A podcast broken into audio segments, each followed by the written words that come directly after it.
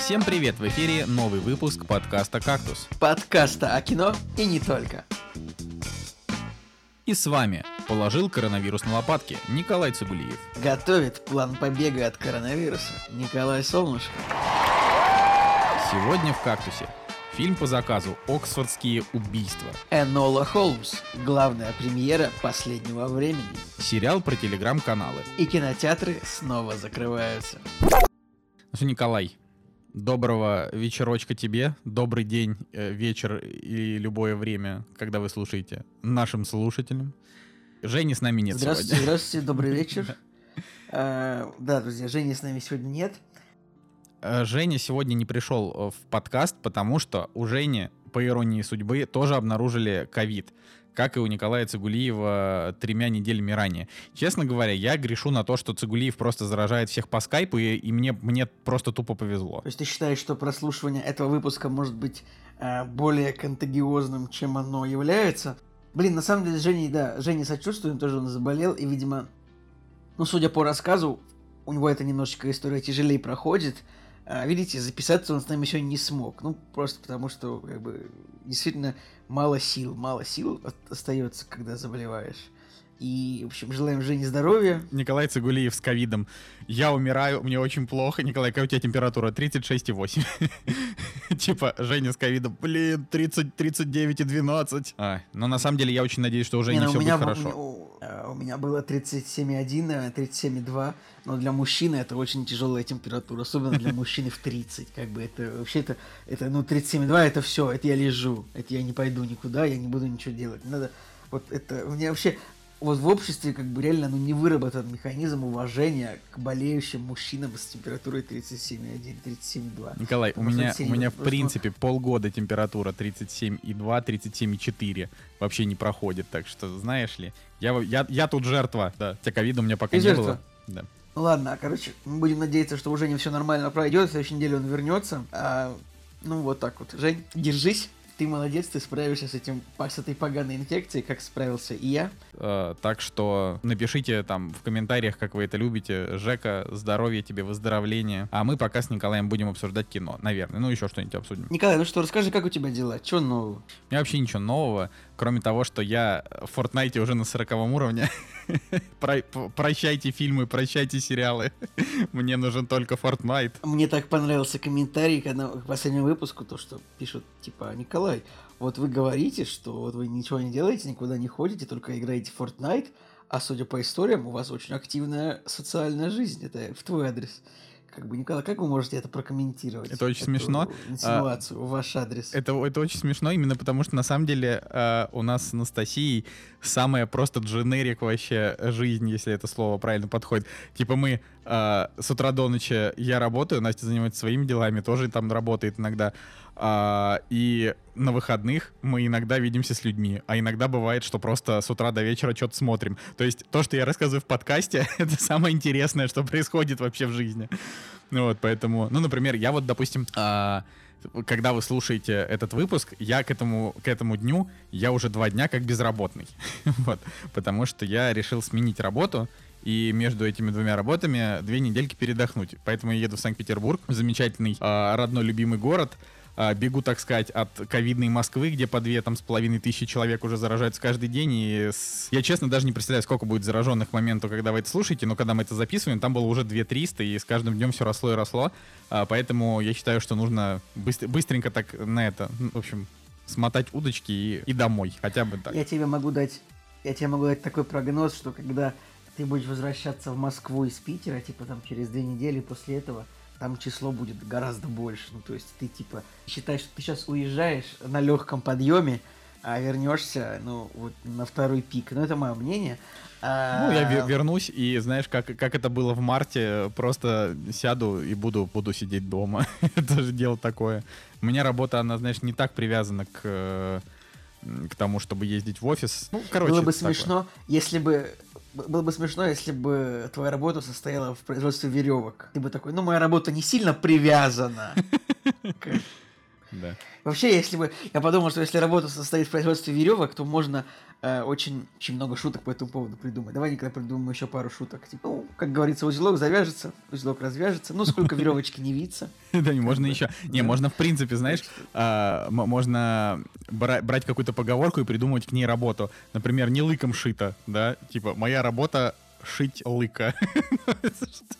Так, нет, это ты придумываешь какую-то супер с- сложную работу. Как бы, кто, что такое вообще лык? Это что А такое? Понятия не имею. Лык Что такое? Это что так?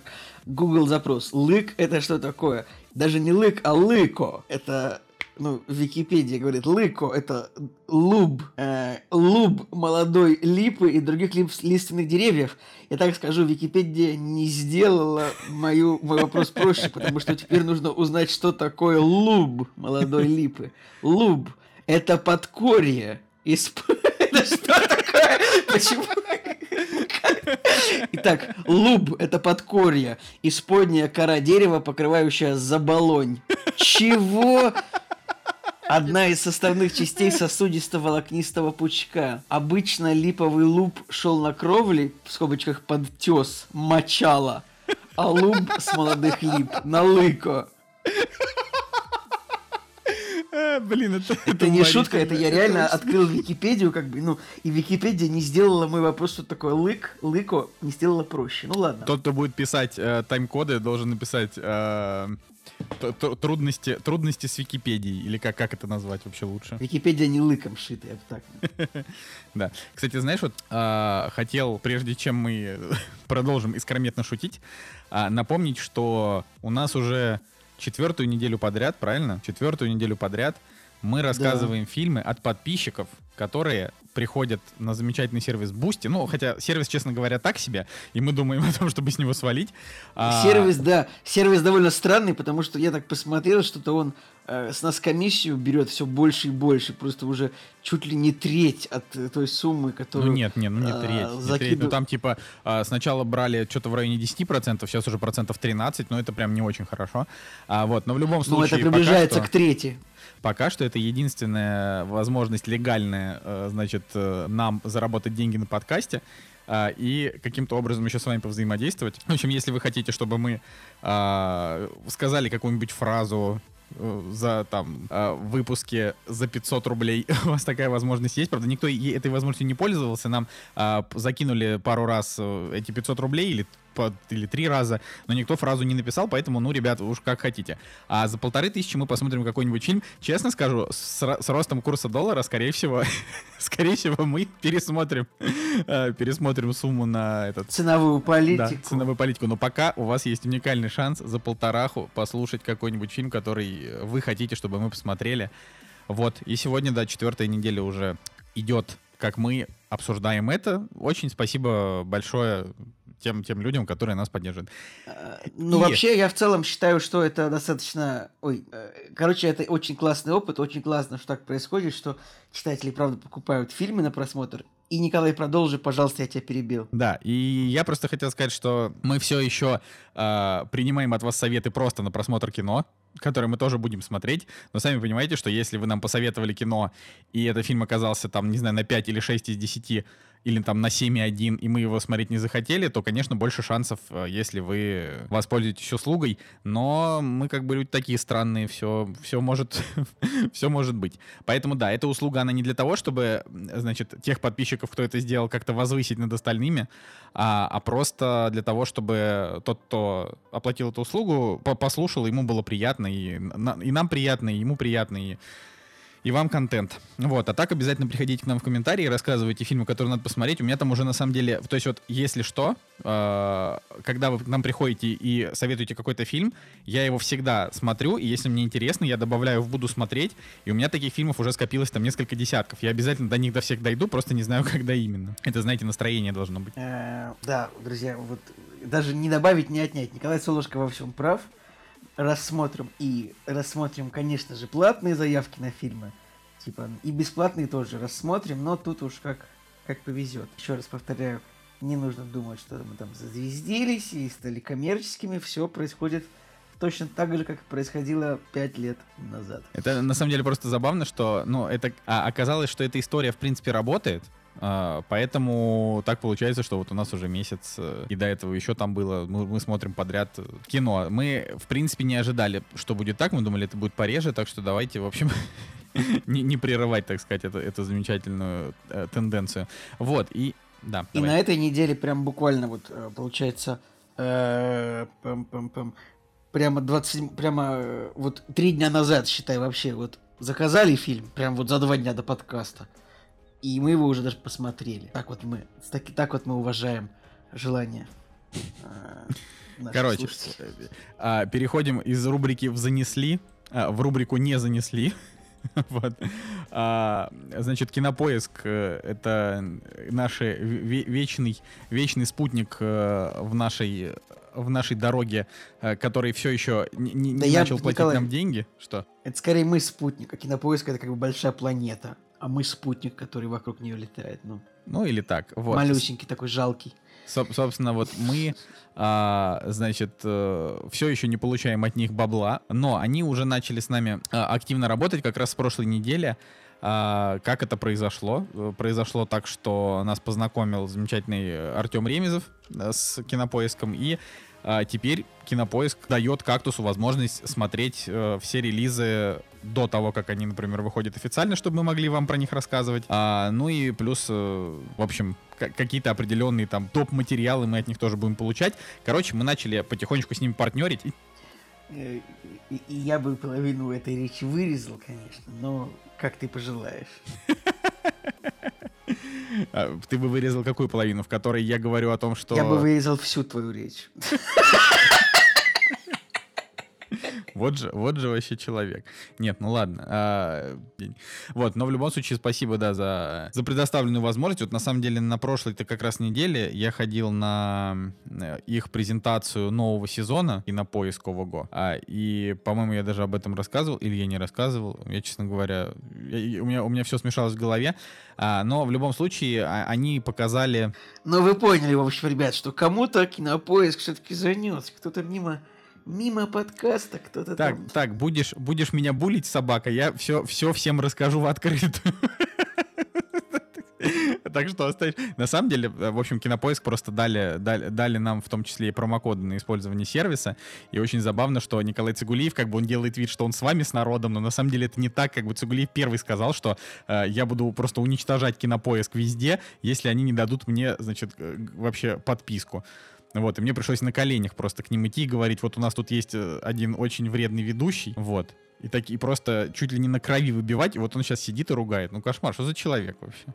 Нет, то, что нам дали, типа, годик кинопоиска, это, это хорошо. Это спасибо. А, в общем, у ребят новый сезон, и в этом замечательном новом сезоне там а, будет очень много кино, э, в смысле таких книжных премьер. А, сериал по Минаеву, сериал по Акунину, сериал по Иванову, по Цыпкину и по Глуховскому. Вот, все, все даже запомнил. И, на мой взгляд, это прикольно. Тут они молодцы, ну, это чисто там по эксклюзивам. Ну, а там будем смотреть. Э, в любом случае, про первый сериал, который там уже вышел из нового сезона, я сегодня вкратце немножко расскажу. Вот такие дела. Но, а что ты, Николай? Как, как, как сидение дома? А, ну, я из того, что ты рассказал про кинопоиск, я вдохновился пока только сериалом по Акунину. А, остальные писатели, ну, как бы такое, Минаев, не, Глуховский туда-сюда, Иванов. Ну, Глуховский точно. хороший, ты чё? Ну, Глуховский, Глуховский тебя, чем тебя не устроил? Ты хоть одну его книгу ты читал вообще? Или ты только интервью Дудя посмотрел и подумал, э, либерал, э. Я даже не смотрел толком интервью Дудя. А, значит, книгу Иванова точно, э, фильмы по Иванову точно нет, потому что, ну, как бы географ, фильм прикольный, книгу не читал, но вот я слушал еще одну книгу этого писателя, и мне она показалась отвратительно ужасающе отстойной, какую говорить не буду, в каком-то выпуске рассказывал. А кто там еще был? Ну, Минаев не писатель, поэтому вот Акунин, Акунина ждем. Это правильно я понимаю, что это будет э, экранизация книги Азазель, первой книги серии про Ареста Петровича Фандорина? Да, да. Но они Хорошо. там ее хотят в современном сеттинге, но опять же, э, не хочу слишком много на это тратить времени, как выйдет, там и там и посмотрим. В любом случае, это просто это интересно. Хорошо, когда хорошо, когда эксклюзивы это, ну, типа, ближе к, к, как бы к нашей культуре, да, то есть они не снимают какой-нибудь там эксклюзивный сериал про каких-нибудь э, киборгов-убийц в послевоенном Лос-Анджелесе, знаешь, было а, ну, бы, там снимают Было бы очень забавно. Тема.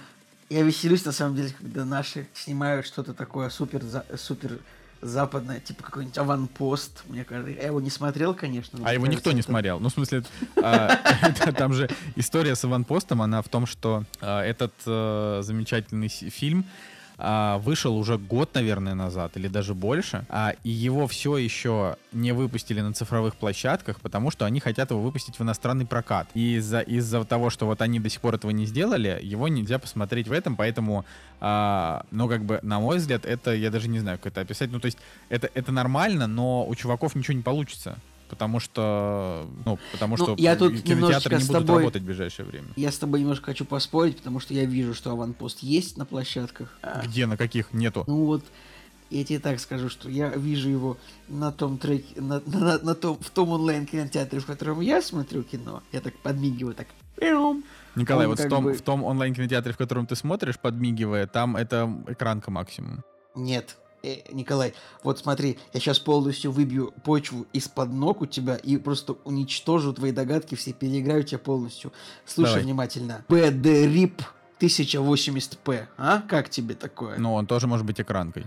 Да, да не может быть, типа, если, Николай, Blu-ray диск 1080p, если это Blu-ray диск, то это Blu-ray диск, конкретно вышедший уже, поэтому ты просто ошибся. Ну, тем не менее, его реально официально нигде нет. Ну, то есть... Я вообще слышал, что, по-моему, Аванпост должен выйти как сериал. Нет? То есть... Может и так. То есть, ну... я вижу, что есть двухчасовой Аванпост, но мне, я слышал, что сняли гораздо больше контента, но его можно посмотреть, поэтому ты можешь хоть часто сделать. И он уже как три месяца есть, поэтому если ты так хотел посмотреть аванпост, и тебе не давали это сделать наши злые киношники, на самом деле ты мог это сделать. Ну ладно. Короче, штука вот в чем. А, действительно, вот, например, «Спутник», а, который значит, с невероятным успехом прошел в Штатах. Я, правда, не знаю, с успехом ли, но э, оценки у него были высокие, да а, вот он как бы русский, да, там прям вот, ну, в нем мало этого, реально в нем мало какого-то. Он, конечно, похож на чужого, но он а, в наших традициях снят, ну, там, да? А вот какой-нибудь аванпост, он, да, он, конечно, наверное, просто калька с американских. Я смотрю, что спутник собрал в американском прокате 20 тысяч долларов. Ну, ну, потому что там проката не было толком. Он, наверное, да, в онлайне но... там хорошо зашел. Э, вот это не могу сказать, потому что Office Mojo сайт не говорит ничего про онлайн. И вообще, меня очень беспокоит то, что ну, сложно очень узнать информацию о том, успешно ли фильм пошел онлайн. Меня так это раздражает, то есть я конкретно невозможно оценить успех любого проекта Netflix, то есть только если они не хотят это опубликовать. Такие, вот, гордо мы говорим, что ирландцы посмотрело 45 миллионов человек. И с другой стороны, ты, ты все равно не понимаешь, ну, успех это или нет, потому что это странно. Да? Я вот э, хочу вернуться к тому, что, слушай, Николай, ты реально прав его на все пиратские трекеры за запихали, причем в хорошем качестве, но официально его нигде не посмотреть. Вот, ну, то есть ни на Иви, ни на Окко, ни на кинопоиске, нигде еще. Зато, зато на одноклассниках он залит в HD. это очень странно. Ну ладно, ну хорошо. Но это я так просто, знаешь, мне как бы, мне просто интересно, как вообще работает такое. Но я в любом случае не то чтобы планировал его смотреть, там фильма рейтинга 6, это так себе. Кстати, вот из, из новостей, э, немножечко игровых чуть-чуть, э, на этой неделе вышла, вышел ремастер «Мафии», я вот в мафию не играл, но тебе, наверное, это что-то должно говорить, потому что ты... Ну, я, а... на самом деле, конкретно про серию мафии я слышал, но я так скажу, что вот меня уже вот в начале 2000-х меня уже, мне уже не очень нравились GTA-подобные игры, то есть я вот конкретно не очень фанат GTA вообще самой части, мне никогда не нравилось, честно. То есть я играл во все части до... до я не, после, после Сан-Андреаса я уже не играл, потому что мне надоело. Э, и в мафию, в мафию вообще не играл. Мне она не просто как-то я включил, да ну, понравилось. И я как бы знаю, что это такое, но я ничего не скажу. Понятненько. Ну, э, окей, короче, для тех, кто знает, вот пере переделали мафию, полностью переделали, насколько могли. А, и сейчас там довольно а какую смешанную... часть? Первую.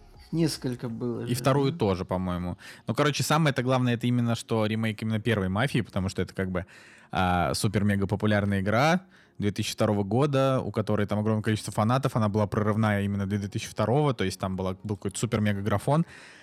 Вот, а сейчас ее сделали, ну, сносно, насколько я понимаю. Метакритик у нее там варьируется от 76 там, до 82, по-моему, как-то. И кто-то ругает, кто-то нет. Вот, а еще вышла игра, вышла игра Sirius M4. Это, если кто-то знает, это такой а, очень популярный был тоже в начале, э, ну, в нулевых был шутер, где ты бегал за э, отбитого совершенно вояку, который убивал демонов. Ну, Но... ты так себе это так себе рассказал. Значит, тоже, э, да, в начале 2000-х, правда, была очень, была супер популярная серия шутеров, которая называлась Serious Sam, Серьезный Сэм. И как бы, ну, там не сказать, что убивал демонов, прям это ты Doom описал, или Painkiller, скорее, вот если говорить про то время. Serious Sam это был скорее, это был шутер в очень веселом египетском сеттинге, то есть конкретно, ну, это не про вояку, я не знаю, это был отбитый абсолютно шутер, где в супер цветастом, супер цветастом, веселом египетском сеттинге мужик бегал с пулеметом и действительно э, Да он не убивал... всегда египетский, ты с чего ты взял? Ну, то есть это странно. Ну, первая, вторая часть, по-моему, абсолютно египетская. У меня такое чувство, что, короче, у меня только Египет там вообще, джунгли какие-то. Хожу, смотрю, первая часть, первая часть Египет, во второй части Центральная Америка, Вавилон. Может, я вторую часть плохо помню. Но, короче, штука в том, что это вот прям был такой веселый шутер. То есть вот он был такой в противовес, я не знаю, Painkiller как раз таки и Думу 3, наверное, если можно так сказать. Хотя Doom 3, может, чуть позже был. Он но... был сильно позже. Ты, ты как-то все вообще в одну кучу смешал.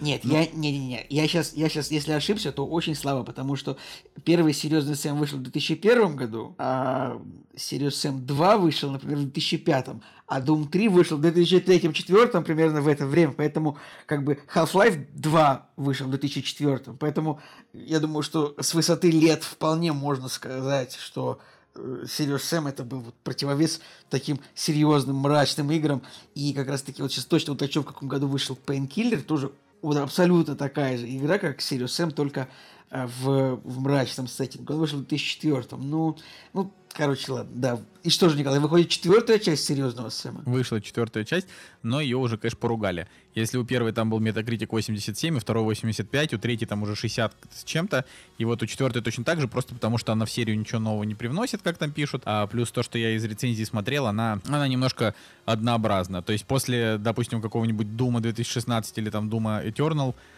Сириус Сэм вряд ли, конечно, чем-то удивит, но сам факт, она вышла, и если кто-то а, кто-то хочет как-то попробовать поностальгировать, то почему бы и нет. Но это так, это, это новости очень короткой строкой.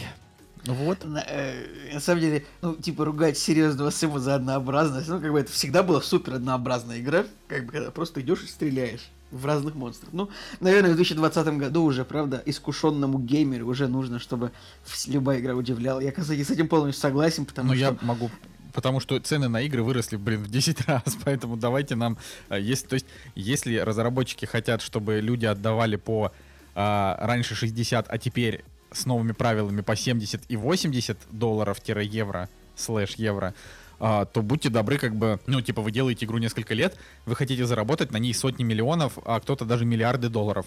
Если вы хотите это делать, значит, будьте добры стараться. То есть мы отдаем свои кровные за это. Поэтому то, что Крутой Сэм оказался как бы не очень хорош, э, это значит только то, что она утонет как бы в не то, что в забытие, но типа утонет в скидочных э, покупках, то есть скинут на нее там 60%, люди будут брать. Вот так вот. Да, Николай, возьмем обязательно серьезного Сэма по скидочке в 70%, не меньше. Так, но прежде чем, прежде чем пойти э, обсуждать премьеры, а, можно еще упомянуть, что Э, значит, один из наших подписчиков работает в сети онлайн-кинотеатров, а, и, ой, не онлайн, в смысле, в сети офлайн кинотеатров. Я сейчас раз... подумал, такая, что это за сеть онлайн-кинотеатров? Как бы, как онлайн-кинотеатров, да. Блин, Николай, хорошая идея для стартапа. А, вот, э, работает и рассказывал нам, что, ну, в комментариях, что сейчас там вообще дела плохи, э, некоторым кинотеатрам приходится а, даже, значит, покупать какие-то старые э, фильмы, Э, при этом с какими, с, даже с предоплатами, идя на риски, а, для того, чтобы людей привлечь в кино хотя бы на что-то, потому что из того, что сейчас идет нового, ничего хорошего, Стрельцов а про футболиста результаты не показывает, которые мы на этой неделе обсуждали, и остается только либо детей, либо взрослых на какую-то классику, вот, и тут еще появилась новость о том, что Российский кинотеатр готовится к повторному прекращению работы в связи с ростом числа заболевших. Я вот думаю о том, что если это реально произойдет, то кинотеатры, ну то, то они точно уже не переживут, потому что это невозможно. Ну тут, э, во-первых, да, действительно, во-первых, кинотеатры могут просто снова закрыть из-за числа роста заболевших, это правда. Во-вторых, э, в кино-то ничего, ну, студии сами унесли все на полгода дальше вперед все премьеры, да, поэтому кинотеатрам действительно вообще достаточно сложно. Ну, тут я не знаю даже. Им реально проще как-то за, под, подзаморозить, но с другой стороны зарплату платить надо, и как бы тут можно только как-то, не знаю, Короче, я, я желаю всего кинотеатрам хорошего, конечно же. Да, ты понимаешь, Николай, ты, конечно, желаешь все, всего хорошего, но, но а, в данном случае главные злодеи это же реально прокатчики. Понятно, что они потратили много денег на фильм и не хотят, чтобы этот фильм пропал, но я об этом уже тоже говорил в подкасте, что если вы только через там год разродитесь, вам уже некуда будет эти фильмы-то выпускать. Ну, то есть просто кинотеатров не будет физически. Их там а, из... Э, сколько их там в Америке? Десятков тысяч, ну, останется из них там а, процентов 20, ну или 30, да, потому что просто люди разорятся. И что, что хорошего, кто от этого выиграет? Но я не думаю, что все хотят разоряться в Америке, но я бы, вот, есть, то есть ты говоришь, что останется полови, останется 20%. Значит, смотри, 6 а, тысяч кинотеатров в Америке сейчас примерно есть. Я сейчас по по почитал, что 5800 кинотеатров в Соединенных Штатах было в 2018 году. Ну, я не знаю. А, ведь, ведь, я думаю, что это количество, оно как бы... Кстати, интересно, получается, вот, вот так вот, вот вам информация для размышления. 41 тысяча экранов, ну, то есть кинозалов в, в США. 41 тысяча экранов. И 6 тысяч кинотеатров. Ну, вот такие вот цифры. То есть я вот, видимо, я, я тоже сам тол- толком не знал, да, это количество. Вот сейчас вот а, узнал. Прикольно. И как бы действительно, наверное, можно ожидать, что часть из них не выживет. Но это касается, касательно Америки. Нам как бы мы должны переживать с тобой за кинотеатры американские или за свои, а вот мне сложно так сказать. Ну, мы должны переживать абсолютно за все кинотеатры, потому что а, как бы российский рынок, это, ну, он для американских там релизов, он, конечно, важен, но там не так сильно важен. Поэтому если в России закроются все кинотеатры, от этого плохо будет только нам а, с точки зрения кино. Но фильмы мы, грубо говоря, посмотрим где-нибудь в онлайне через полгода, даже если все 100% кинотеатров закроются.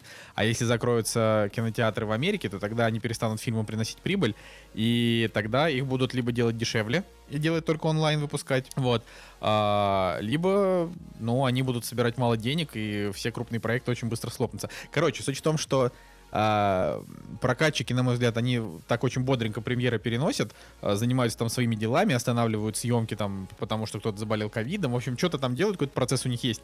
Но они как бы реально как будто не понимают, что дела не очень хорошо. И, ну, от того, что они, например, возьмут и а, например, будут раз в неделю выпускать по блокбастеру весь 2021 год, это делу-то не поможет. Ну, то есть люди же все равно будут выбирать. То есть если они а, прям так вот все, что они сейчас перенесли, они очень плотным потоком потом выпустят, это, это реально сильно кинотеатры не спасет. Я, Николай, я не думаю, что будет какой-то плотный поток, потому что они там будут смотреть, я думаю... И, короче, я пред, предвижу так, что в 2021 году э, будет тоже много еще переносов. И, и, честно говоря, я считаю, что никакого плотного потока не будет. Потому что вот они, конечно, иногда... Потому что, ну, сейчас... Вот они вот выпустили «Довод». «Довод» ну, провалился, честно. Тут сложно сказать, это качество фильма или это ограничение и открытие-закрытие кинотеатров. Тут как бы 50-50 может быть. Не, ну Но... на самом деле я, я читал интервью с каким-то там американским представителем американских прокатчиков. Нет, представителем американских кинотеатров а, какой-то сети, он рассказывал о том, что довод идет нормально, но им просто не хватает чего-то такого же, как довод, чтобы прийти вообще, чтобы, чтобы снова ожить. Ну как же довод идет нормально, если он в Америке собрал 36 миллионов? И я просто не очень сильно углублялся в этот вопрос, э, как бы, как бы, почему он так мало собрал. Вот я сейчас, вот я открываю э, уикенд, да, я сейчас тебе скажу, например, вот, вот довод шел вроде бы в, трех тысячах кинотеатров. Это нормально, это самое. И ну просто очень, очень низкая средняя выручка по всем, по всем фильмам. То есть, короче, выпускать сейчас реально фильмы, ну, бессмысленно. Вот это просто, это как бы, ну, кинотеатры заработают ничего в этом смысле, мало заработают. А эти самые, а, а, а прокатчики потеряют все. Я сейчас смотрю, кстати, в Америке сейчас на четвертом месте вот на, эту, на этой неделе. А, знаешь, какой фильм на четвертом месте в Америке сейчас? Э, те самые Звездные войны, Империя наносит ответный удар, типа. Ну, они вот вышли, и они собрали, типа, ну, миллион долларов. Они вышли в двух тысячах кинотеатров. Это неплохо. Они собрали миллион долларов вот за последнюю неделю, учитывая то, что «Довод», ну, который идет в кино уже четвертую неделю, э, он собрал 3,5 миллиона долларов, как бы, ну, короче, Ну, потому что Николай Империя носит ответный удар, это лучшая часть Star Wars, как бы, что бы на нее в кино не сходить. Это тут бы и я не устоял. А у нас-то не собираются это показывать? Понятия не имею, у нас же разные прокачки. Ладно, а, в любом случае, думаю, что с этой грустной историей мы можем перейти... Знаешь, что я понял? Я понял, что мы не можем рассчитывать на Netflix и на вот онлайн-кинотеатры в вопросе выхода фильмов, потому, потому что, ну, чё, плохие фильмы выходят, реально, конкретно. В онлайн-кинотеатрах выходят конкретно средние фильмы очень. Реально, хорошие фильмы все равно еще пройдет, я не знаю, очень многие люди обожают говорить о том, что вот будущее только за онлайн-кинотеатрами. Нет. Хорошие фильмы всегда хотят, чтобы люди на них пришли в кино, потому что это невозможно просто. Все фильмы, которые вышли на Netflix в этом году, они средние. Ну, не все, но действительно, ну, ну, во многом ты прав. А, к огромному сожалению, тут вопрос, ну, например, сегодняшний фильм, который мы будем обсуждать, а, он как бы по картинке хорош, по бюджету хорош, там скорее проблемы какие-то со сценарием и немножечко Супер средний фильм, который бы, ну, вот он на старте в США, он бы тоже собрал какие-нибудь там 15 миллионов, просто потому что ну, он очень средний. Ну, мы, ну, мне кажется, что нет. Обсудим. Мне кажется, что нет. А, да, в общем, давай про премьеры тогда уж. Вот и они! Премьеры недели!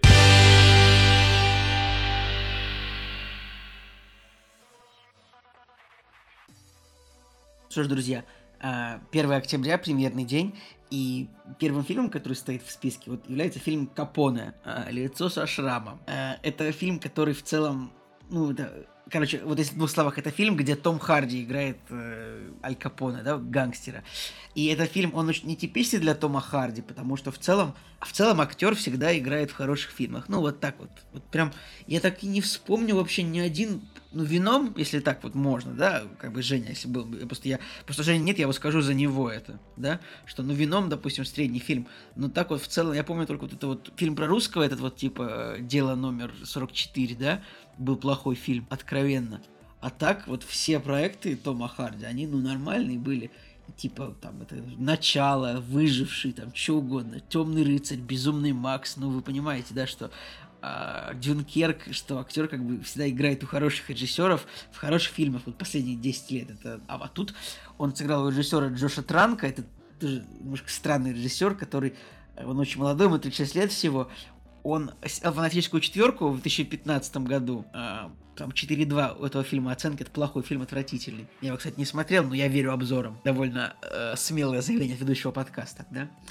Но, короче, штука в том, что Джош Транк, по-моему, он даже, типа, удалил Инстаграм и Твиттер из-за троллинга, то, что ему все писали, то, что, типа, ты плохо снимаешь кино или что-то такое. Это мы уже это обсуждали, наверное, это уже не один раз. Мы это уже не один раз обсуждали, да. и ну, этот фильм мы уже короче, тоже обсуждали. Да, вот. короче, у фильма Капоне, Капоне рейтинг на MDB 4,7. Это, ну, наверное, это очень плохой фильм. Так. Поэтому мы его смотреть не собираемся и вам не советуем. Однако есть интересный маленький факт о том, что на онлайн Комик-кон Раша будет выступать Кайл Маклахлин, который зачем-то представит этот фильм. Ну, он же снялся в этом фильме, и как бы Кайл Маклахлин, он такой человек, если посмотреть его соцсети, он, типа, вот где он снялся, он, типа, супер любит все свои проекты. Очевидно, что у него весь Инстаграм, как бы, чем занимается Кайл Маклок, у него там, типа, какая-то винодельня, свои виноградники, он там, в общем, свое вино продает и, как бы, э, на жизнь не жалуется. Но, типа, все равно 70% его Инстаграма, оно посвящено Твин Пиксу, так или иначе. Он там в какие-то прямые эфиры выходит, выкладывает какие-то материалы, связанные с Твин Пиксом, и Твин Пикс любит, соответственно. Ну, и про Капона тоже у него есть материалы, э, очевидно, да, вот в его инстаграме. Про все фильмы.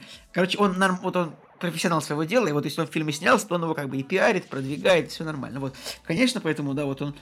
Я, мне интересно, конечно, что он может сказать про Капоне, потому что я так скажу честно, ну, ни у кого Кайлу Маклаклину нет ни одного вопроса про Капона, я уверен. Ну, типа... ну там чисто вот, вот он выйдет в эфир, и ему скажут, а будет ли четвертый сезон Твин Пикс? Он скажет, я не знаю, если... Он скажет, отвечайте... Он, я думаю, что там такой вопрос, скорее всего, просто не пропустят, потому что, ну, э, на этих всех встречах с актерами ты прекрасно знаешь, что там как бы вот всегда вот вопрос, он всегда идет там через кого-то модератора, который пропускает вопрос или не пропускает. Там сразу скажут, так, друзья, вопросы про Twin Peaks, хотя, хотя, вопрос, хотя не знаю, может быть, если Маклаклин сам скажет, такой, не-не, я отвечу, знаешь, типа. Он такой, да, Капоне обязательно смотрите в кино. А вот Twin Peaks и на полчаса. Но это как бы вот так вот. Сейчас э, я скажу еще, значит, на скольких, кино... в скольких кинотеатрах выходит какой фильм. Как бы, вот а, пам-пам-пам, тот же вот Капоне, он, значит, выходит на тысячи экранов, то есть это супер, супер широкий релиз. И я не знаю, ну реально, мало кто... Хотя вот фильм так вот, если для незнающих людей фильм звучит очень громко, да? То есть вот Том Харди в фильме про Аль Капоне. Ну вот, Николай. Ну, это прям благодатная почва, да, пойти посмотреть фильм. Если не знать о том, что фильм плохой. Да? Да, это причем, ну, ладно, давай не будем сильно в это, правда, вдаваться, потому что... Ну, тут еще смешно, то, что, экс, то, что экспонента в своем духе, как обычно, ну, конечно же, Капоне лицо со шрамом. Да. А, ну, как бы то ни было. А, значит, еще на этой неделе выходит фильм, который называется «Честный кандидат», а, который... Я вот смотрел трейлер, и трейлер мне понравился, а потом у фильма оказалось там 6 кинопоиск, 6,2 MDB, там критика слабая, я такой думаю, блин, ну что ж такое? Ну, потому что фильм, где в главной роли играет Стив Карл, связанный еще с политикой, а, я вообще последнее ты, время кстати, к Стиву Карлу у меня какие-то только теплые эмоции. А, тут нужно сказать, что это фильм режиссера Джона Стюарта, который как бы, ну вот, один из самых известных ведущих американских э, late-night шоу. Хотя он уже отошел, насколько я знаю, от э, ведения э, вот этого шоу. По-моему, он последние годы занимался вообще тем, что проводил митинги Э, для того, чтобы, ради того, чтобы пострадавшие от 11 сентября получили выплаты. Ну, то есть он, короче, ну, Джон Стюарт, он прикольный чувак, можно на Ютубе посмотреть вот как бы какой-нибудь там Джон Стюарт лучше и будет миллиарды его выпусков, то есть такой один из один из восьми американских Иванов Ургантов, это довольно смешно, да? Так. Вот, но это его первый фильм, насколько я понимаю, да. Ну и видимо он не очень получился, а у него рейтинг 6,1. Ну это это его второй фильм, судя по фильм по, по, по фильмографии, ну к огромному сожалению там и правда а, что-то что-то что-то с ним не так. А, однако, однако, потенциал у фильма был. Но я хочу... Николай, раз уж... ну этот фильм выглядит как такой фильм, на который мы бы с тобой, возможно, сходились вдвоем такие, что делать? Ну пошли посмотрим на Стива Ну понимаешь, Карла. ну совсем 6,0. Вот как раз такие фильмы, они... Я, я, ну это же есть, это же отдельный жанр американских фильмов, который вот... А, вот есть как бы кино прям совсем такой вот... Э, другого слова не сказать, такая прям вот поносина такая, вот э, на типа 4 из 10, на 3, да, когда там американский пирог 6 какой-нибудь, вот такие фильмы, где прям все плохо, по какой-то причине это снимается, по какой-то причине актеры там играют, но, в общем, такое бывает. А, а есть такое кино, когда э, у фильма там от, оценки 6, какой-нибудь э, 48-51 там метакритик, и это просто кино, которое не смешное и довольно скучное. Например, был такой фильм с Мэттом Деймоном, где э, там про, про, человек, про людей, которых уменьшили до там крохотных размеров. Или, например, а он там... скучный, да? он, он отвратительно скучный, э, невозможно его смотреть, и как бы оценки у него ровно такие же, там 5. А, потом, например, какие-нибудь, ну, половина фильмов Джуда Апатоу, да, то есть у него есть не, хорошее э, кино. Фильмы Джуда Апатоу это вообще это, это просто несмотрибельное кино, особенно какие-нибудь юмористы.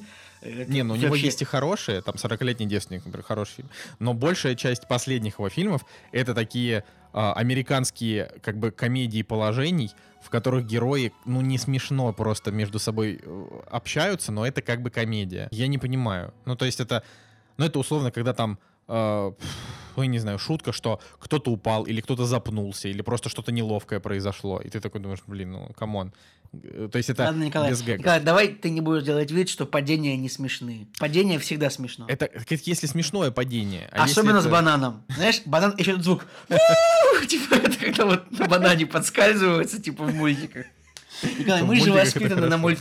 Мы же с тобой воспитаны на, на, на, том, на том, как кот Том из мультика Том и Джерри поскальзывается на банане, типа 5 секунд, еще знаешь, такой и падает. Ну, Я всегда любил Том и Джерри не за то, как Том поскальзывается, например, на банане и падает, а за то, а, какие э, чудовищные трансформации происходили с его телом. Например, вот он бежит, Джерри запрыгивает в трубу, и Том как бы запрыгивает тоже за ним в трубу, и когда он вылезает из трубы, он такой, как колбаса, такой, знаешь, колбаса Том. И я, я всегда очень смеялся над этим почему-то.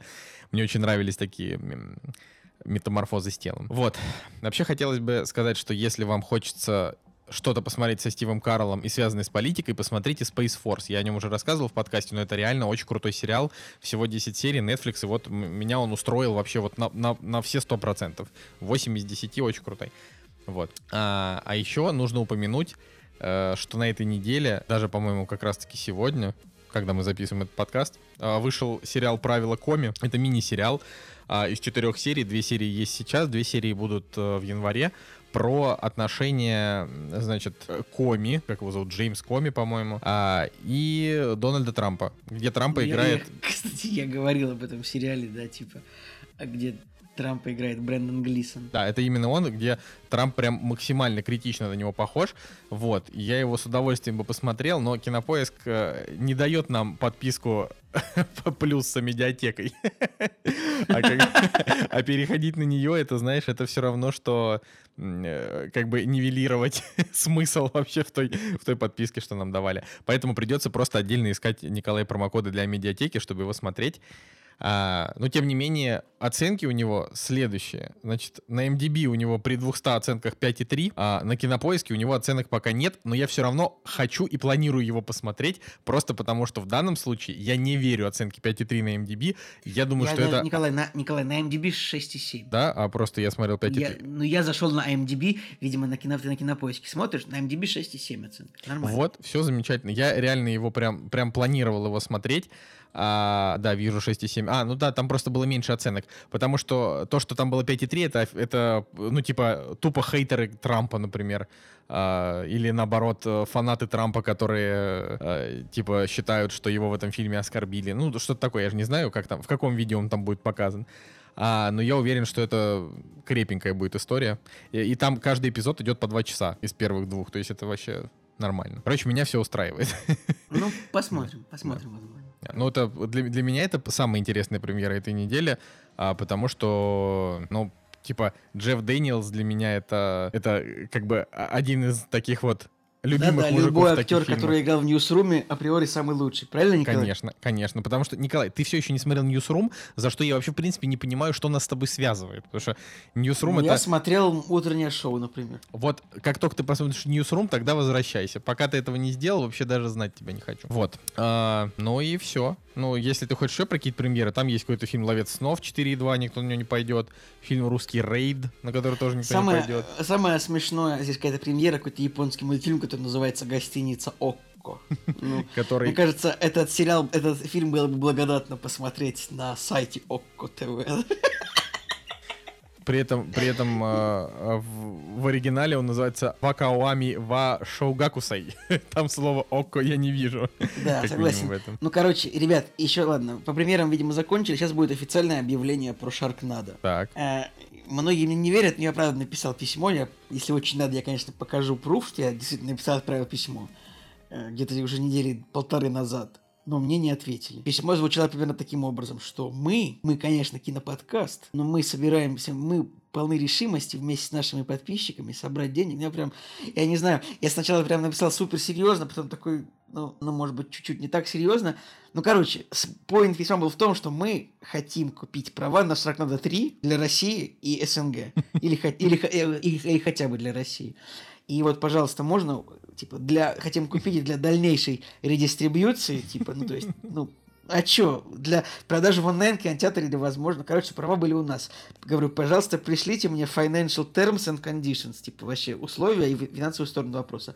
Но мне не ответили. Но, видимо, мое письмо, это для них, типа, как, типа, это если бы я написал такое, типа, «О, у вас тут что, воздушные фарики можно купить?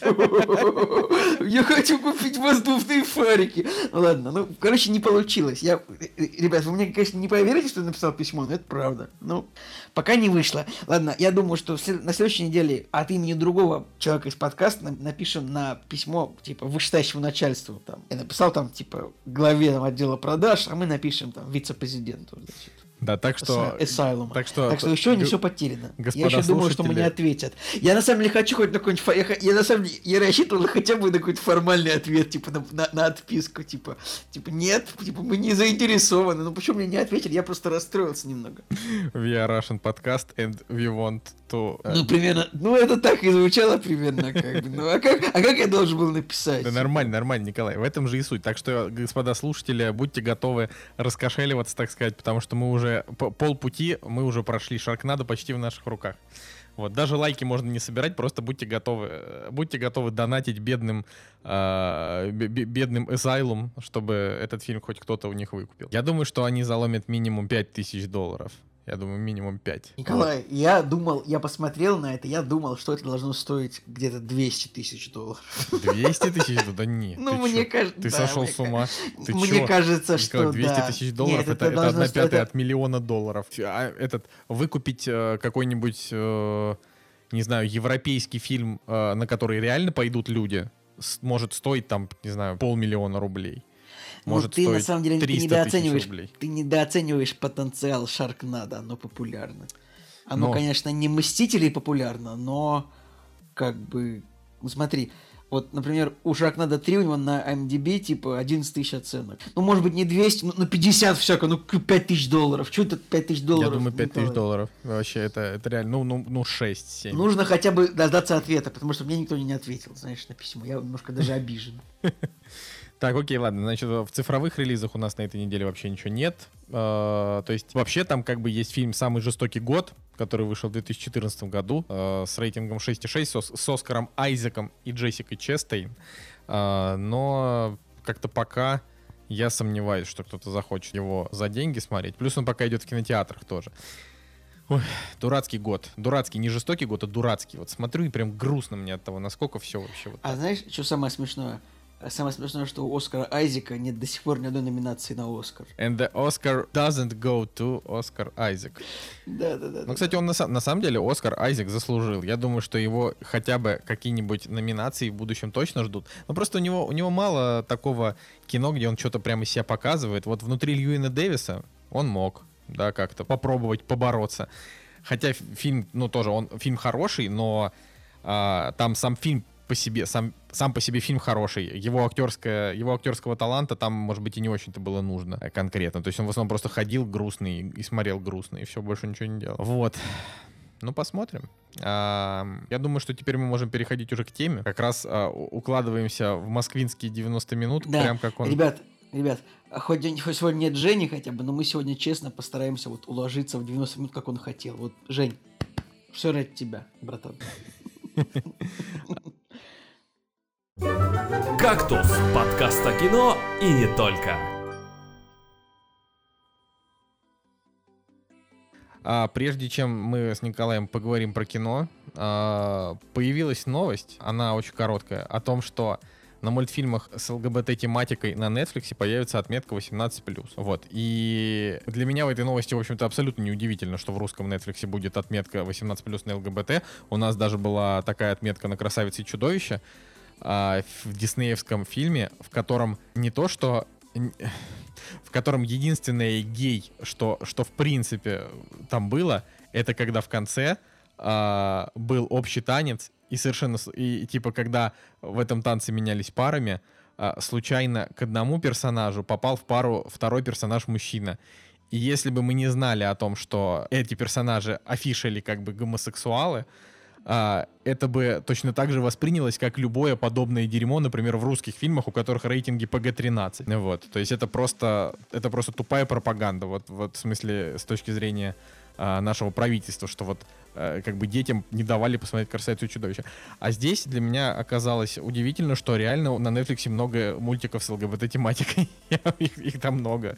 Э, Прям с центральными персонажами. Я об этом ничего не знал. Ну, а, например, какие? Я, честно говоря, ну не то, что я прям рвался их смотреть, но я ничего не слышал. Ну, например, а, мультик Шира and the Princess of Power, а, значит, мультик Кипо, а, мультик Dragon Prince и мультик Steven Universe. Как их много.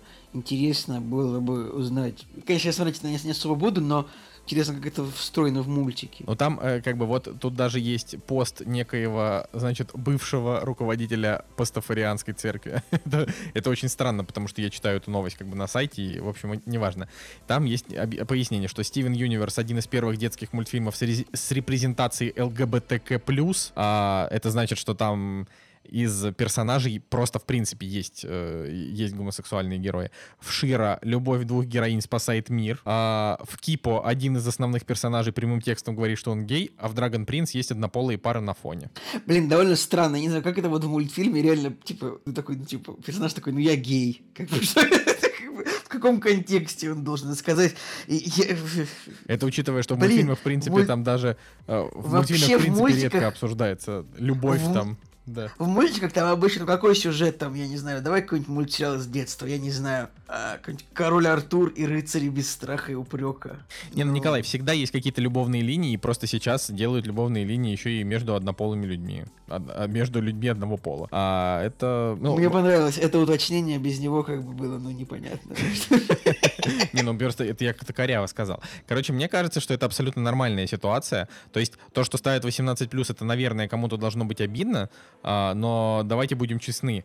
А, Людей, которые используют детский аккаунт, я лично не знаю ни одного. Вообще, в принципе, ни на Кинопоиске, ни на Netflix. Но даже если такие люди существуют, а, то если, например, вот, вот ты русский, да, и у тебя есть детский аккаунт Netflix и, и взрослый аккаунт Netflix, если ты гомофоб, то ты своим детям и так такие мультики не покажешь. А если ты, наоборот, не гомофоб, а типа а, либеральный и считаешь, что твои дети должны получать информацию так же, как и все остальные дети во всем остальном мире, то ты не будешь э, включать своему ребенку а, ну, типа, отдельный какой-то. Короче, просто возьмешь и включишь ему тот мультик, который... который Я не знаю, хочется. может быть, предполагается, что дети тоже сами пользуются Netflix. Короче, я не понимаю. Я не знаю, Николай. Ну, тут тоже, наверное, смотря какие дети, условно, 12 лет же ты уже можешь пульт в руках держать, но ты все еще ребенок, поэтому... Я не знаю, короче, я не вижу абсолютно никаких проблем, потому что... Ну, типа, если, если ребенок а, как бы осознает себя гомосексуальным, то он это поймет где-то в 13, и ему никакие мультики не натолкнут его на эту мысль, он как бы это и так сам прекрасно поймет. А это в нашей замечательной дремучей стране таких детей с самого вообще детства начинают гнобить и там переучивать, но это все изменится. Так что для меня эта новость просто удивительна тем, что оказыв- оказывается очень много а, ЛГБТ мультов на Netflix существует. И, наверное, если вы хотите их посмотреть, вы можете их посмотреть. Кстати, у них высокий рейтинг. Если что, у Шира там 7,7, допустим. У Драгон Ну, Принца ну. там 7,9. Ну, то есть это, это прям довольно крутые А на, а на кинопоиске они, наверное, меньше? Не, не, то же того, самое, что- те же самые абсолютно. Да потому что всем пофигу, ты понимаешь?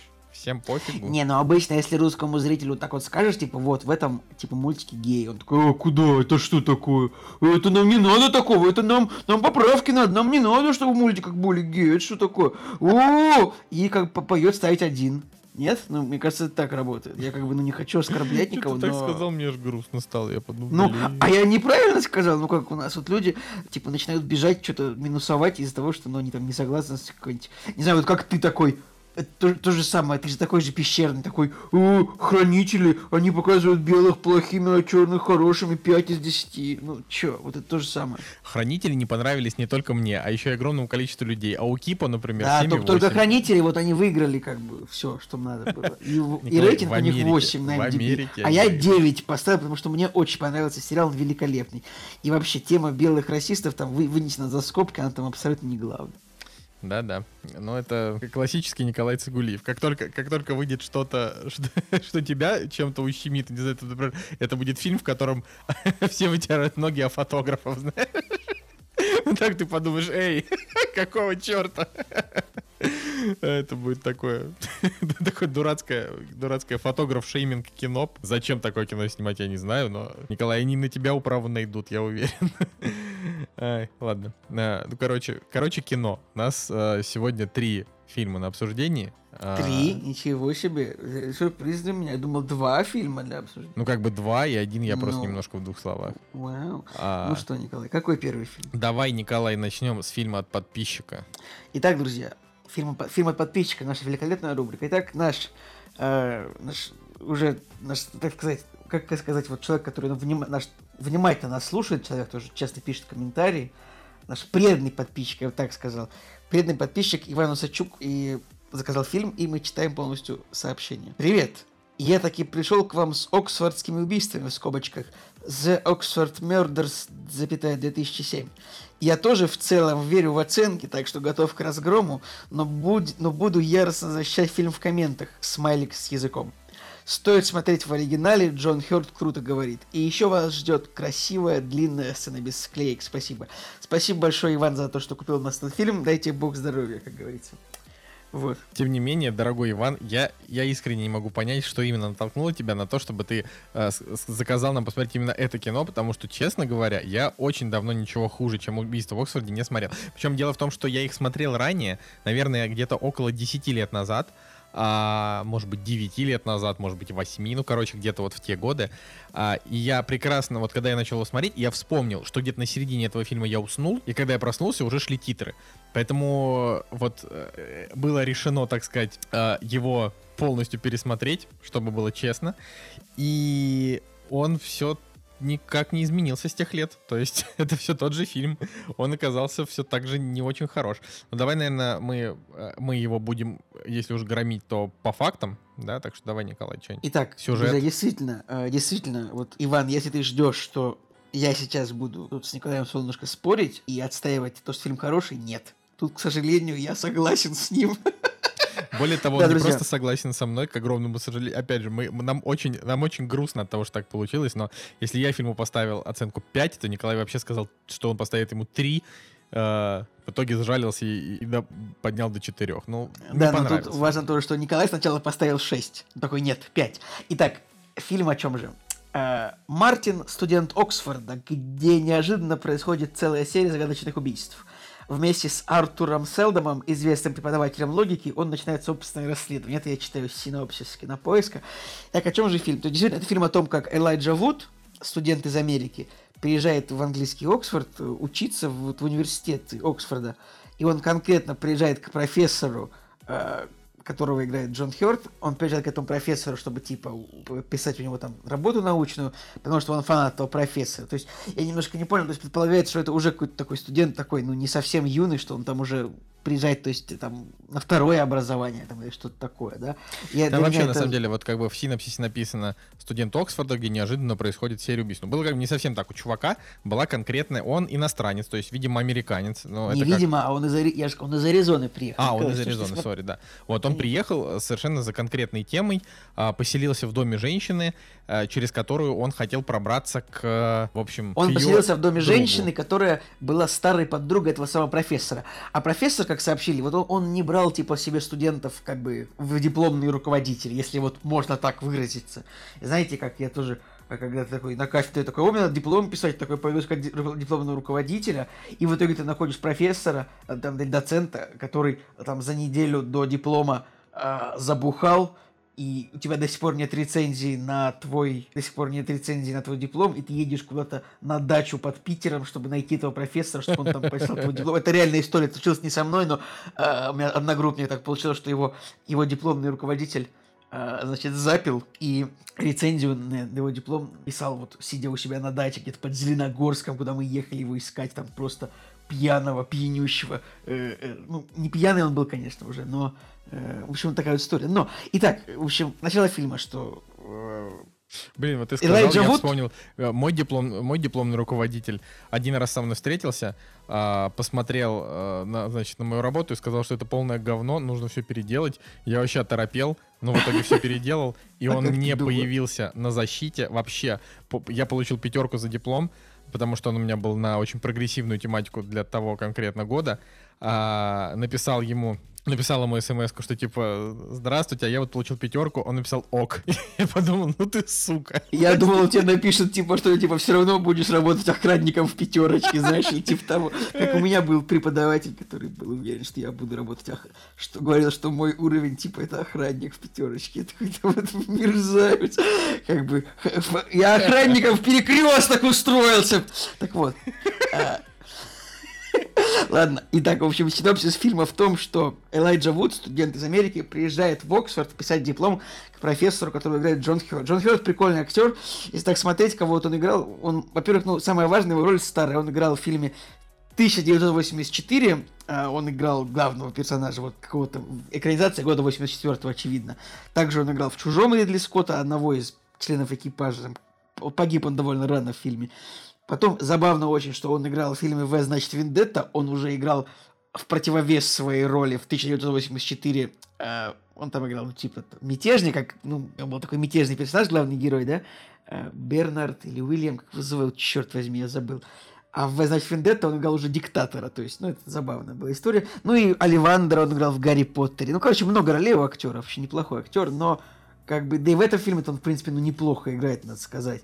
Просто да нормально, в этом том... фильме вообще все нормально играют. Тут нет каких- каких-то критических вопросов э, конкретно. Вот. Просто проблема в том, что фильм невероятно тупой. Фильм невероятно с поганым сценарием, как бы монтаж, вот, происходящие моменты, события, перескоки, отношения между героями, как бы это эротическая сцена с размазыванием спагетти по груди, господи, ну что это ну, короче, фильм просто очень плохой. Вот вообще во всех смыслах. И как бы действительно происходит убийство в этом Оксфорде, и они начинают разгадывать их, типа, полицейские наравне с э, профессором и этим чуваком. И вообще, ну, ну просто вот, ну нет вообще никакого ощущения, что это как-то вот все имеет какой-то смысл. Николай, как ты считаешь, что тебе не понравилось в этом фильме? Мне э, на самом деле, да, давай так, э, нужно, нужно как-то вот чуть э, чуть подробнее рассказать о том, что фильм, в принципе, себя представляет. То есть это э, детектив-триллер. Э, здесь действительно происходит убийство, но если в фильмах детективных чаще всего на убийствах есть какое-то центрирование, ну то есть типа э, произошло преступление и его начали расследовать, то здесь не так. Здесь происходит серия убийств, и как бы на фоне того, что происходит убийство, главные герои, это вот Элайджа Вуд и Джон Хёрд, а они же учитель и ученик, они как бы выясняют отношения, кто кого перематематит. То есть там кто в математике э, более, значит, э, прошаренный, кто лучше теории вероятности просчитывает. Один, значит, считает, что все случайно, второй считает, что все не случайно. Поэтому я, честно говоря, вот когда я ставил фильму 5, а, ну, то есть сначала 6, потом 5, я подумал о том, что, наверное, есть определенная конкретная совершенно вот прослойка людей, которым этот фильм зайдет. Это люди, которые будут вслушиваться в эти бредни, которые они несут весь фильм. А надо, надо сказать, что из 104 минут фильма, ну, где-то минут 20, они реально прям просто разговаривают о неинтересных вещах, которые, если не вслушиваться, ты не поймешь. То есть, если в, каком-нибудь, я не знаю, начале э, тебе там словами Ди Каприо Нолан объясняет, смотри, вот есть, короче, устройство, ты его в себе вколол, и ты такой хренак, и сон в сне. А если ты внутри там вколол, то будет сон в сне в сне. А если там, то будет сон в сне в сне в сне. Да, и как бы у Нолана это звучит логичнее, чем в этом фильме. Ну, я имею в виду, что у Нолана это как бы звучит, ну, просто, типа, вот тебе дали объяснение для тупого, и ты понял, да? В доводе там хоть объяснение и хреновое, но они тоже есть, что, типа, смотри, вот есть мир, есть инверсионный мир, э, и он идет назад. И ты такой, ну, ладно, хорошо, спасибо, плохо, но окей. А, ну, или там в случае Цигулиева спасибо, фильм года. Спасибо, 9 из 10. Да. Вот. а, великолепен. А в убийстве, убийство в Оксфорде там все совсем по-другому. Они, ну то есть э, в фильме есть удачные моменты, которые никак не связаны с основным сюжетом. Например, э, там было, значит, три таких побочных истории а, про разных людей, как, которых они встречают. Один это мужик, который сошел с ума и захотел сделать себе лоботомию. А, второй прям это... это... Это прям супер. Причем фильм, на самом деле, наполнен какими-то супер неприятными персонажами абсолютно мерзкие морды какие-то, вот реально. Э, ну, согласен, Николай, просто мерзкие рожи, вот весь фильм. Ну, я, э, я согласен, но я просто, я спокойно к этому отношусь, типа, э, мне, мне как раз не нравится, когда такие лосковые такие лица, в общем, это не моя история. Здесь важно то, что есть несколько, на мой личный взгляд, это удачных моментов, когда они показывают какие-то такие странные, странные какие-то микроистории, а, но в целом там как бы какие-то совершенно болезненные персонажи, которые Ужасно. просто постоянно друг другу предъявляют и выясняют отношения. Здесь не про детектив, это какая-то это какая-то такая недоинтеллектуальная Очень плохая, драма. токсичная мыльная опера.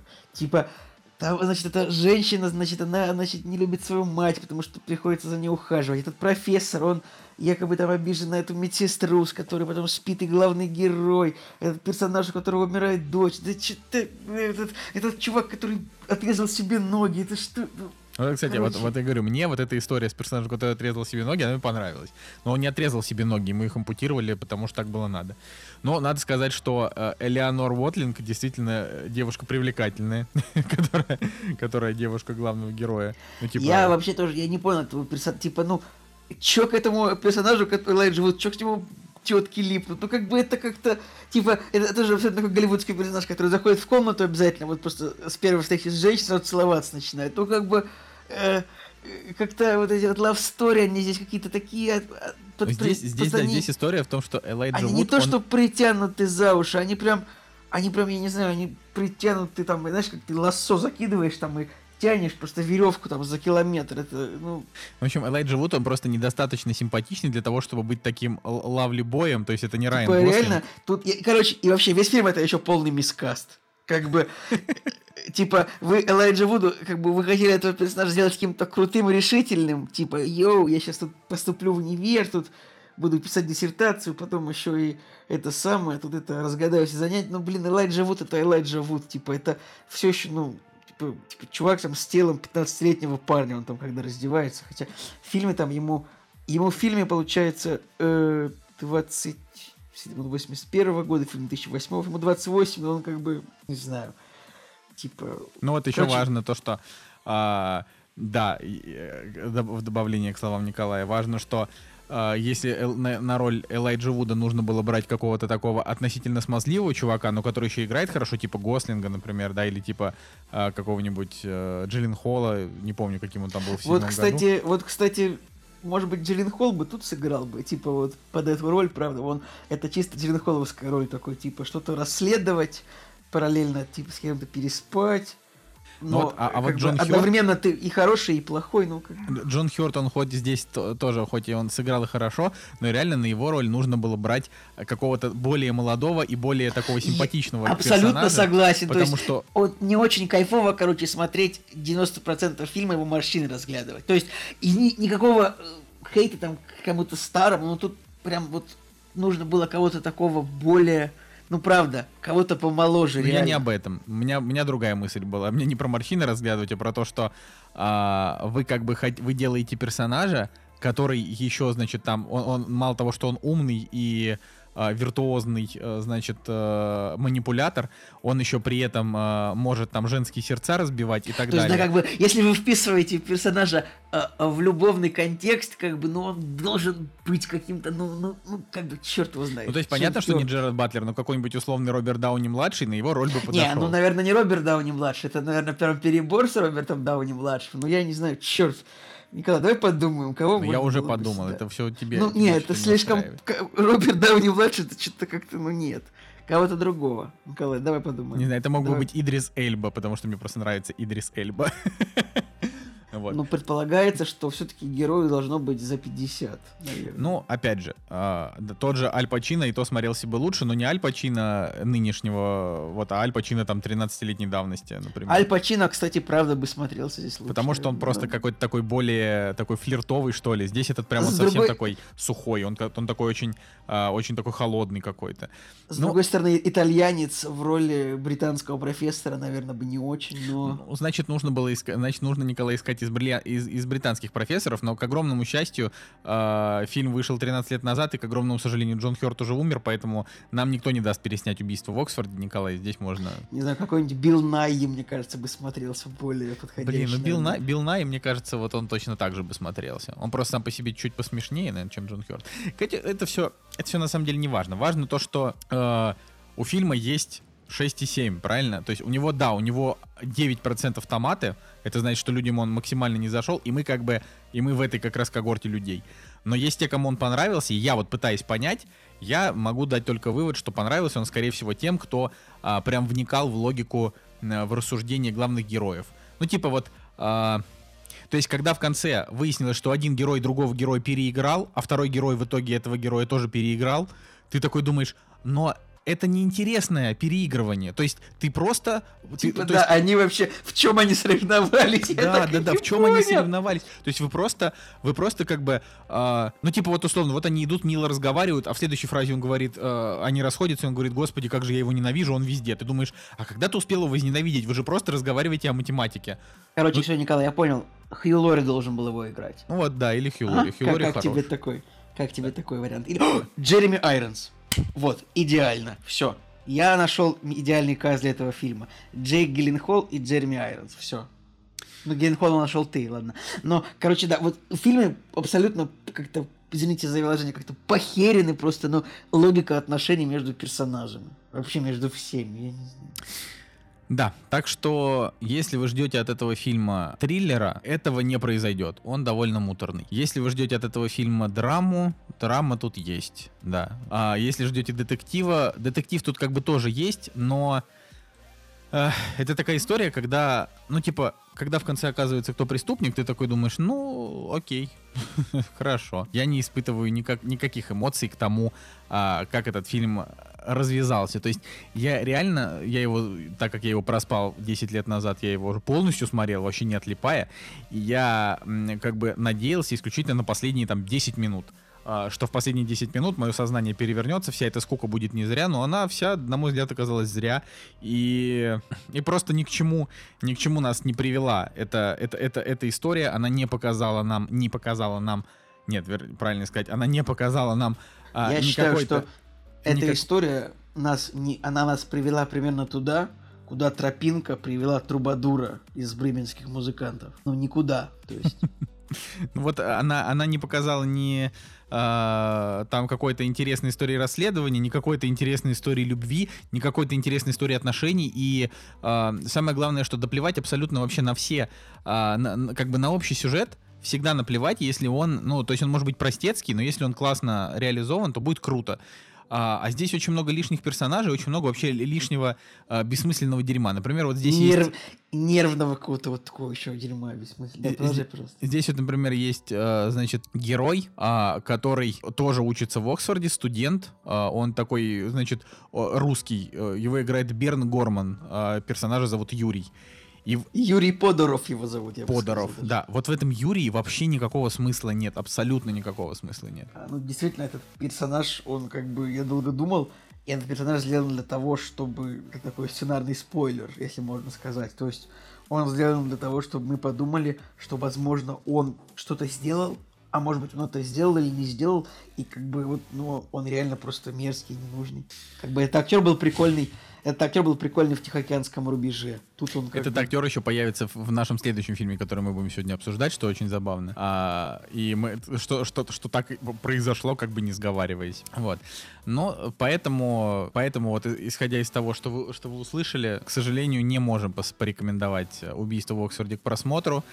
А, пишите в комментариях, кто его смотрел, чем он вам понравился или чем он не понравился. На мой взгляд, э, здесь, здесь достаточно было бы, даже оставив вот этот вот странный нервный сценарий, э, просто поменять актеров, не знаю, немножечко сменить саундтрек и картинку сделать подинамичнее, и получилось бы так, как примерно снимает Финчер. Но, увы, и ах. Так что вот. То есть, наверное, причины вот причина фильма то, что он плохой, то, что как бы ну нету привязанности к персонажам, они скорее все бесят, никому не сопереживаешь вообще как бы сами убийства тебя не очень волнуют, потому что они как бы происходят, ну, ну типа не на, не на первом плане сюжета. То есть, как бы, убийство так происходит, ну да, ок, ничего. Ну и, в общем, потеряна логика между всеми персонажами, все их отношения очень странные. И, да, короче, Иван, респект тебе, что, как бы, купил подписку этого уровня, но извини, фильм нам не понравился, типа.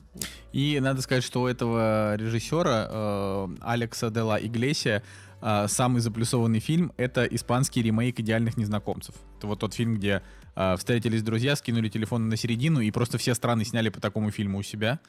А, там есть русский, есть греческий, есть испанский, есть французский. А вот и конкретно этот э, вот испанская версия у нее есть мексиканский. И вот есть хорошие оценки у, у этого фильма. Остальные у него все там на уровне 5-6. Вот так. Вот так вот, да. Следующий фильм, который мы сегодня обсуждаем, это фильм Энола Холмс. Это премьера на Netflix. А, громкая премьера, потому что здесь в главной роли Милли Бобби Браун из э, «Странных дел» а, Генри Кавилл, который, сами понимаете, кто, Хелена Боном Картер. А, ну, в общем, это, это этих трех громких имен. Есть еще Сэм Клафлин, а, который лично для меня, он, он как бы мало что значит как актер, потому что я с ним или ничего не смотрел, или очень мало что смотрел, то есть не могу припомнить. А, вот я даже, я реально листаю его фильмографию, и я да, я его видел в «Голодных но играх». Он, но он играл в «Голодных играх». И да. в «Пиратах Карибского моря». Ну, короче, не, не очень я его запомнил. Вот. Э, Значит, фильм, он по книге, э, по серии, вернее, кни, то есть есть серия книг э, писательницы Нэнси Спрингер, э, как раз Энола Холмс, там, по-моему, 5 или 6 книжек. А как раз вот первая, вот, вот этот фильм снят по первой части, по первой книге, э, которая так, ну, которая называется как раз там что-то Энола Холмс и дело а, вот этого вот маркиза, как, как-то так. А, и, соответственно, почему это кино вообще должно было быть нам интересно, помимо того, что здесь довольно громкие актерские имена? Потому что, а, ну, у него по трейлеру был прям такой неплохой масштаб, то есть фильм как будто с бюджетом, а, и Генри Кавилл, конечно же, тут, тут, ладно, но я уже говорил, вот, и то, что важно, у нас давно не было хороших а, таких подростковых приключенческих фильмов с юмором. И то есть ты считаешь, что вот это, ты считаешь, что это хороший подростковый фильм? Типа? Нет, я говорю о том, почему мы его ждали, вот, то есть почему мы ждали этот фильм. И вот когда он вышел, то есть я был искренне, то есть это была такая, эта история о том, что ты смотришь трейлер и думаешь, этот фильм никак не может быть меньше, чем на там 7,8 из 10, да, там, или 7,6 какой-нибудь, просто потому что непонятно, что именно можно испортить в такого рода кино. То есть он должен быть веселый, должен быть задорный, актеры должны быть милые, и, и по трейлеру все было вот понятно, что он такой и будет. Ну, какой-нибудь, не знаю, условный повелитель времени, только от Netflix. Ну, это плохая аналогия, ну, короче. А, я ждал такого простого, хорошего кино. А, а когда он вышел, у него оказались очень низкие оценки. У него 6,4 кинопоиска, 6,7 MDB, а, что реально не очень хороший результат для подобного кино. И вот сейчас, ну, Николай тоже вступит, но у меня, у меня как бы есть... Э, есть у меня догадки, почему людям фильм не понравился, но я лично поставил ему 7. То есть я от него получил я меньше. Я считаю, что ты завысил оценку. Ну вот смотри, я, я от него получил меньше, чем я, я ожидал, прям однозначно. Я надеялся, что фильм будет лучше. И я могу сказать, в чем он мог, был бы, бы, мог бы быть лучше. Но по итогу я не понимаю 6,4. То есть это а, как будто он реально большинству, ну и там и 6,7, да, то есть он, большинству людей он не понравился сильно, все посчитали, что он середняк. А вот давай, раз тебе фильм не зашел, объясни мне, почему фильм середняк. Слушайте, ну давайте расскажу вот так вот, о чем фильм. Как бы, действительно, это фильм про э, сестру Шерлока Холмса, младшую, то есть вот есть, значит, семейство Холмсов. В фильме, значит, у них есть мама, которая играет Хелена Бонем Картер, и как бы начинается с того, а, что как бы вот есть Энола Холмс, она такая, типа, привет, я Энола Холмс. У меня есть мама и еще есть два брата, Шерлок и Майкрофт. И вот они, типа, они очень рано уехали, типа, от меня. Типа, вот. Ты и еще вот скажи о том, что героиня, э, типа, постоянно общается со зрителем, то есть там да, это, слом четвертой стены основной прием. Я считаю, что это тоже, это очень сильно пошло во вред фильму, зрительскому, зрительское восприятие фильма, оно вообще убито, я считаю, моментом. Я как бы, я говорю, я мне фильм резко не понравился. И дело не в том, что я какой-то сексист, я как бы, ну, просто фильм плохой. Ладно, я рассказываю, почему он плохой. Значит, вот о чем же фильм нам вот показывается это э, Энола, еще раз, у нее там есть два брата, Шерлок и Майкрофт, они как бы куда-то уехали из их поместья, а вот она остается с мамой. Показывает, что мама там ее учит там всяким вещам, мама ее воспитывает, там любит, и в какое-то утро мама исчезает, ну просто пропадает мама ее. Мама ее говорит Хелена Бонум Картер. И Мильбой Браун, как бы Энола Холмс остается одна, к ней приезжают братья Шерлок и Майкрофт, и Майкрофт такой сразу такой злой старший брат, он такой, ух, я твой опекун, ты отправишься учиться вот в женский пансион для благородных девиц, чтобы чтобы там вот выйти замуж, и чтобы мужчины правят миром. Как бы. И вот, и она как бы убегает. Ну, это, и начинается ее приключение. Она кого-то встречает, она попадает в Лондон, из, из Лондона, там появляются злодеи, не злодеи, ну короче. Во-первых, фильм, он все-таки скучный. То есть при всем при том, что там есть некая динамика, тебе вообще ну наплевать, просто потому что персонажи, вот там есть только один момент, когда герои реально оказываются в какой-то опасности, в которой ты думаешь, что, ну, может быть, сейчас кому-то из них не поздоровилось. Вот ты понимаешь, о какой моменте говорю, наверное, да? Но так в целом все это супер детский фильм. Супер детский фильм, который вот в тупую просто рассчитан на аудиторию Милли Бобби Браун. Как бы персонаж э, Генри Кавилла, этот ленивый Шерлок Холмс, который за весь фильм не сделал вообще ни одного действия, я вообще не знаю, он зачем был нужен. То есть он как бы прикольный, Генри Кавилл, он теоретически прикольный здесь, но вот, вот весь его герой, что он просто ходит по комнате, и она что-то говорит. Ты такой думаешь, вот, вот он приехал за ней в эту школу, сейчас он ее спасет. Такой, ну давай, типа, ты тут это, я тут тебе приехал, вот я тебе принес твою игрушку из детства, ты тут давай, до свидания, типа, нормально тут живи, я поехал дальше по своим делам. Ну, короче, как бы, правильнее сказать, я вообще... Генри Кавилл здесь нужен просто потому, что персонаж э, Шерлока был в книгах. Ну, то есть очевидно, что... Ну, ну типа, ну, они там за ней... Ну, Николай, ну нельзя а, такого персонажа делать, чтобы он просто как бы, ну, ходил и просто, ну, такой, политика, типа, я не лезу в политику. Так, как бы, это... Ну, нет, мы... Нет, я понимаю, что фильм, он для аудитории Билли Бой Браун. Хорошо, но это не самая главная претензия. Это, это, это общение ее с аудиторией. Мне знаешь, что мне напомнило? Вот ты в детстве... Вот она говорит такая, ой, мне нужно сбежать из этого приюта а какие у вас есть идеи, как мне это сделать? Она такая говорит это зрителям. А какие... Она такая в какой-то момент, она такая, а какие у вас есть идеи? В какой-то момент она говорит, что такое. Я такой думаю, последний раз я такое видел, когда я вот в 8 лет ходил на какую-то детскую елку, где Снегурочка спрашивала вот у детей в зале, и де- дети, скажите мне, а куда ведьма унесла подарки, которые Дед Мороз припрятал под елкой? Дети такие кричали, вот она убежала туда. И это вот это, воз... это вот абсолютно такие же ассоциации у меня возникают. То есть это абсолютно разрушена э, какая-то ассоциация того, что это фильм. Слабый, очень скучный сценарий. То, что, ну, короче, давай, расскажи что-нибудь ты. Я еще, потому что я как бы очень сильно недоволен фильмом. Он меня вообще не развлек.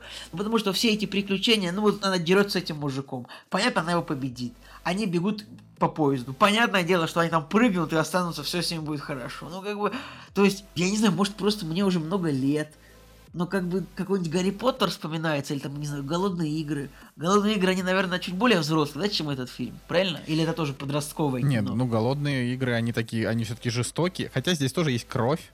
Здесь Блин, есть один- избивание один момент, тут детей. Тут, как бы, ну тут, да, и периодически она, конечно, получает как бы по башне тума, тумаке злодея главного, но но это все такое плохое. А еще, типа, 90% вот это вот, это 90% фильма на этом заднике, как бы там просто останавливаешь какой-нибудь на, пробел, нажимаешь и просто видишь эту, эту графику среднюю в моментах. То есть Короче, я максимально, я поставил фильму 5. И у меня вообще ноль проблем как бы вот к этому феминистскому настрою, ради бога. Снимайте, что хотите. Netflix это вот... А, да. Ну, хотя, знаешь, есть претензия. Фильм, он снят по методичке просто феминистской. Вот так вот, если можно сказать. То есть фи- фи- методичка такая, так, значит, сказать, что тебе нужно выйти замуж, а то не получится. Так, сделать всех мужчин злодеями. Так, значит, сделать мужчину, значит, слабаком. Как бы, у меня нет к этому претензий, кроме того, что я конкретно вижу, что это прям по методичке снято. Ну, как бы. Короче. Ну, я, не сог... я с тобой не согласен, я поставил фильму 7, потому что меня, во-первых, фильм развлек, а во-вторых, у меня нет никаких вопросов к персонажу Генри Кавилла, а, потому что, ну, я просто видел, что у него есть конкретная функция. По поводу Он феминистической просто повестки. ходит, он просто ходит и говорит, что... То есть, Да, да, функция. Это функция такого типа, вот у нее есть плохой брат, как бы есть хороший брат. Вот Он Шерлок не это типа хороший хороший бра- брат. А хорошо, он сделал что-то хорошее хоть раз за фильм. Он весь фильм просто, вот, вот понимаешь, потому что он даже ничего хорошего не сделал. Ну, За- как бы пришел, разу. дали там какой-то совет. Ну, то есть, нет, в нем Николай, так это функции... кино, кино не работает так. У героя должна быть функция. У него ее нет. Смотри, у него функция это как бы единственная привязанность а, Энолы к семье. То есть мама ее как бы бросила.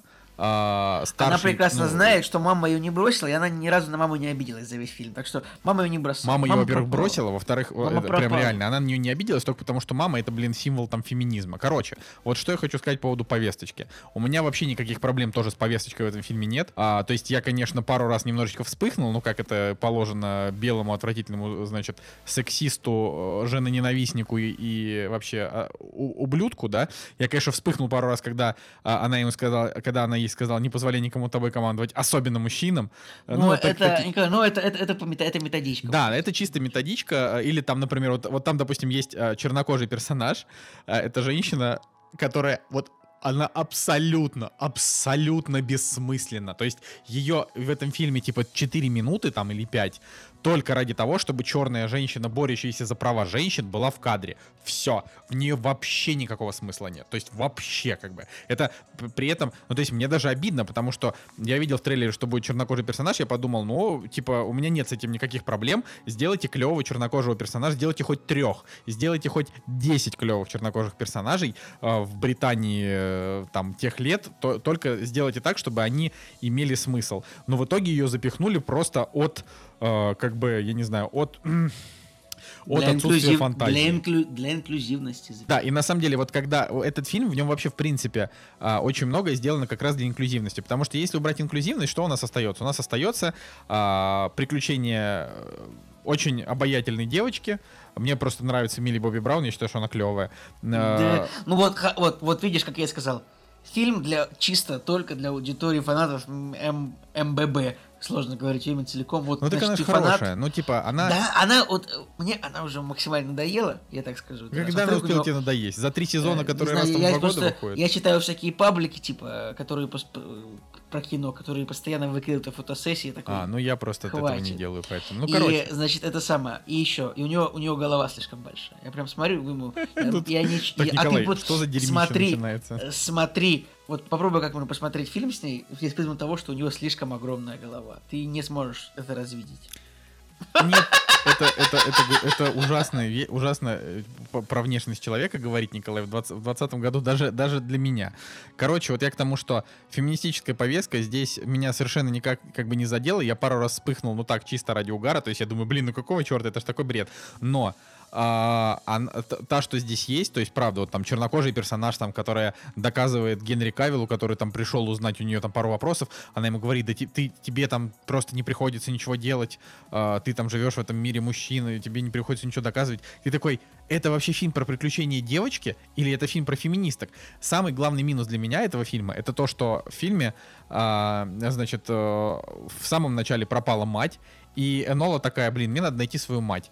И в итоге нам до самого конца, до последней секунды нам так и не говорят, куда же пропала эта женщина. То есть она потом, ну, типа, сейчас, подождите, типа, минута спойлеров. Минута спойлеров начинается. А, перематывайте.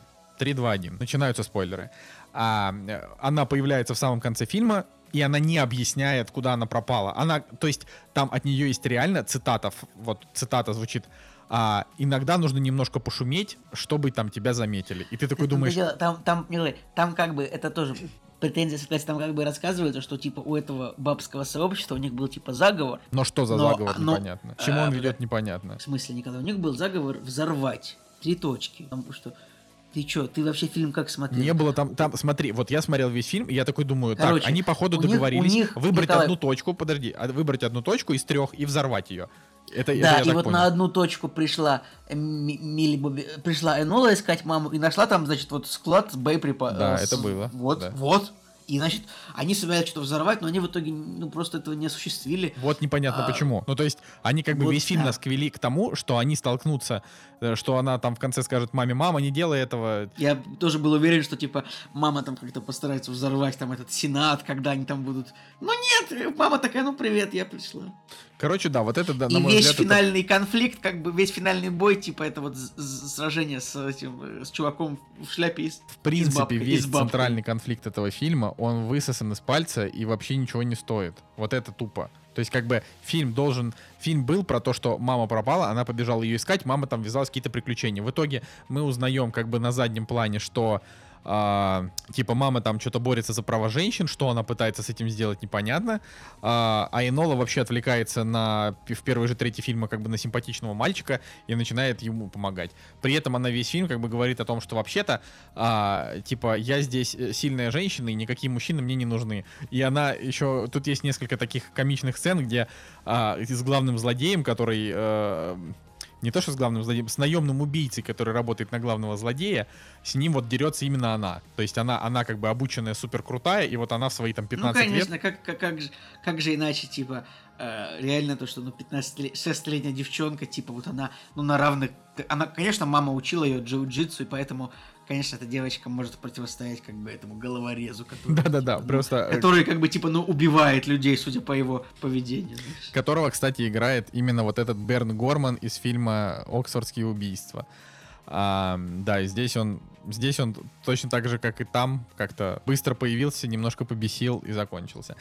А, в общем и целом, я, правда, меня, меня фильм развлек, он не показался мне скучным, а, повесточка тоже не, не раздражала, но я думаю, что как раз именно из-за нее а, занизили оценки у нас, потому что я почитал рецензии а, на русском языке, и там все прям пишут, что, что типа вот потенциал, значит, не, не, не разошелся, сплошные суфражистки, э, что за феминизм, феминизм для детей, права, бо- борьба за права. Я такой думаю, но этот фильм, как бы, в нем вот как раз эта история про борьбу за права, она как раз зафачена, эта история-то. То есть Что там сделано? должно было быть... Как раз, я-то как раз ждал прям реально, что это в конце выльется в какой-то важный конфликт именно на этой почве. Но на самом деле она просто как бы а, свой вот этот вот мини-кейс а, с этим маркизом или кто он там, герцогом, да, она, с ним, она его как бы Ну, разрулила, и маркизом. все, и на этом закончился фильм. Мне не то, что мне не хватило, то есть я считаю, что нужно было как-то вот э, пытаться параллельно линии эти две вести. Фильм вот очень дерганный в этом плане. То есть здесь можно было, на самом деле, по факту, здесь можно было вообще не добавлять линию про то, что Майкрофт а, это такой злобный, мерзкий а, жена-ненавистник, который считает, что женщина должна быть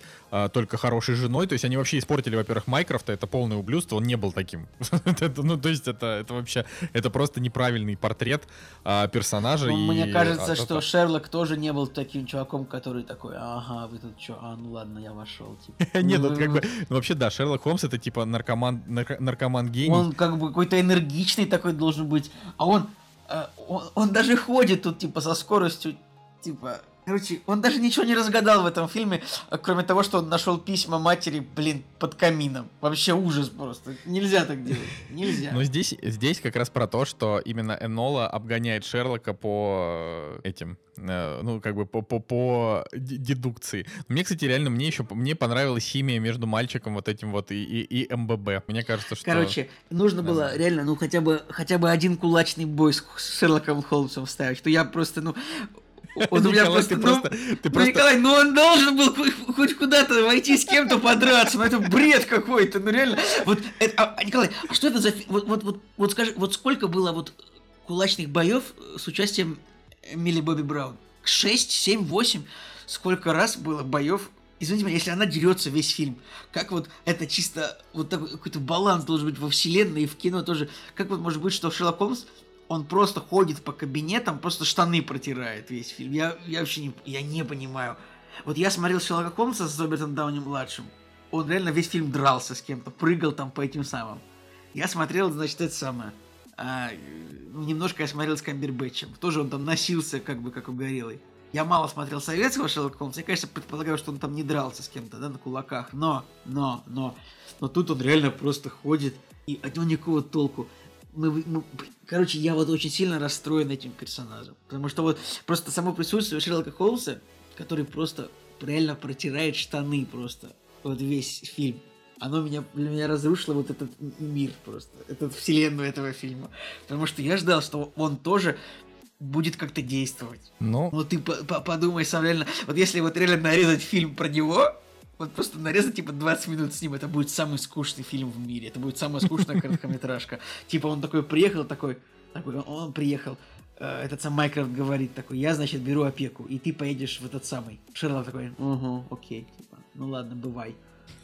А, а мама пропала, типа. Дальше говорят, она это самое, дальше говорят, Энола пропала. Шерлок такой. Дальше он приезжает там в конце в этот самый, куда-то там в Скотланд-Ярд такой говорит. А как, такой говорит, как это Энола меня обогнала. Так ты сидел весь фильм и ничего не делал. Вообще ты ничего, ты реально, ну ты ничего не делал. Ты даже ни разу не приехал вот ни на одно место, где вот происходили события вообще. Нет, я считаю, вот в этом проблема еще, конечно, гигантская. Я недоволен конкретно, что ну, с персона... Короче, с ружьем, которое повешено на, на стене, оно не выстрелило. Оно конкретно просто висело. Нельзя так делать. Я не, не- ну, не могу я согласиться с тобой именно с точки зрения, что там было какое-то ружье. Ну, Шерлок Холмс, это, это не ружье, это целый пулемет. Это целый танк стоит вот, вот во дворе, и он должен Ну, выстрелить. Типа, Не, мне, мне так, правда, мне так не кажется. Но Вообще, извини меня, Генри Кавилл, который играл, извини меня, Супермена, который весь фильм кого-то бил, который играл Ведьмака, который 8 серий махал мечом, который играл э, агента Анкл, который весь фильм дрался, который играл в «Миссии невыполнимой», который весь фильм дрался, и он тут просто ходит, и он, он даже, он, ну, нет, нельзя так делать. Зачем вы берете тогда Генри Кавилла на такую роль? Мы привыкли, что он классный, а он тут как бы, ну, он Тут, конечно, немножко ужимки есть какие-то, но это просто нельзя так делать. ладно, я думаю, что на этом мы можем закончить с Энолой. Но Николай не советует. Я считаю, Я- что Ребят, можно не, не смотрите, просто вот удовольствие от фильма ноль.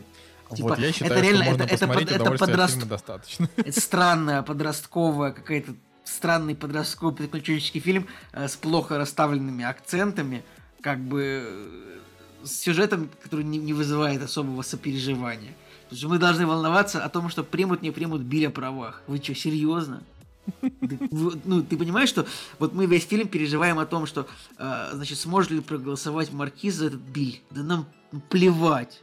Как бы, нет, это ужасно, это 5, это четыре с половиной за, за фильм, просто за, за то, что как в фильме акценты расставлены, за то, что весь фильм, получается, считай, просто это реально конфликт просто между Милли Бобби Браун и этим, э, как бы, подручным, который вот почему-то постоянно вот пытается ее побить. Это бред какой-то. Нельзя быть такого, чтобы конфликт был между, как бы, ну, главной героиней полноценной и, э, и вот каким-то просто подручным. Потому что, по факту, Майкрофт, он как бы ну, он реально два раза сказал просто речь, что ты должна выйти замуж, как бы, поэтому поедешь в пансион. То есть это не настоящая угроза. Потому что из пансиона можно убежать. И она, что она и делает. И реально, ну, это он говорит такой, ты вот мы сейчас тебя отправим в пансион, и ты будешь в пансионе. Как бы она оттуда убегает. И Майкрофт это не настоящая угроза, это все равно ее брат. Как бы в конце фильма он все равно сдается такой, ладно, э, э, типа, он, Шерлок Холмс такой, я возьму ее под опеку. И Майкрофт такой, ладно. То есть, ну реально, вот в фильме нету злодеев, по факту, кроме подручного злодеев.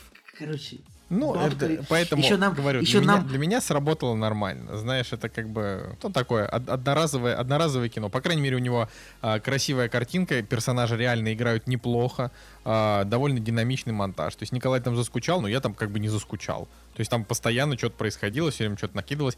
Поэтому выбирайте, так сказать, смотреть или не смотреть, исходя из ваших а, предпочтений среди ведущих подкаста. А, Я думаю, что мы все на этом. И я дайте два слова расскажу про сериал. пожалуйста, пожалуйста, расскажи. А, сериал просто представь, что мы знаем, сейчас из каждого утюга его кинопоиск у себя рекламирует. А, сериал про телеграм-канал, который так и называется. Просто представь, что мы знаем, а, в котором, значит, вот в этом телеграм-канале, на, на этот телеграм-канал работает три девушки. Одна богатая и отбитая, но талантливая в поисках материала. А, вторая супер-мега стерва, но пишет хорошо. А третья как бы менеджер этого проекта, которую играет Анфиса Черных из... Она наиболее, по-моему, известная. Хотя, в общем, там... Там играет из четырех главных персонажей, а, там три известных. Это Евгений Стычкин, это Рина Гришина и Анфиса Черных. Анфиса Черных была в Географ Глобус пропил, там она еще была совсем маленькая. Рина Гришину я тоже где-то видел, но она, в общем, мелькает в русском кино. Стычкин, понятно. э, И на, там, на вторых ролях там Юлия Снегирь, Екатерина Вил- Вилкова, Максим Виторган. Они все известны. А мне понравилось. Единственная проблема это то, что там всего 4 серии, и там четвертая серия заканчивается не как сезон, Подожди, ну пока 4 серии или это все, что есть? Э, Там 4 серии и будет еще. Э, И просто фишка в том, что э, как бы когда вот я был на этой презентации Кинопоиска, они говорят, что вот сейчас типа мы закончим презентацию, и вы уже можете там дома приехать и посмотреть этот сериал. Я так и сделал. Я приехал домой, и мы посмотрели с Анастасией этот сериал. А, первая серия там идет минут 45, оставшиеся там минут по 37, по 35, что-то такое. Он очень быстро смотрится, он довольно динамичный, он, в общем, интересный, сыгран хорошо, но когда заканчивается четвертая серия, это как бы не ощущение, что тебе показали первый сезон мини-сериала или что-то такое, а как будто вот закончилась четвертая, и ты на следующей неделе ждешь пятую. То есть там нет такого а, сезонного клиффхенгера, там абсолютно стандартное окончание серии. Я даже написал девочке кинопо... из кинопоиска, я говорю, а когда будет пятая? Она говорит, пока перерыв, типа, это сезон кончился. Я такой думаю, ну, ну нифига.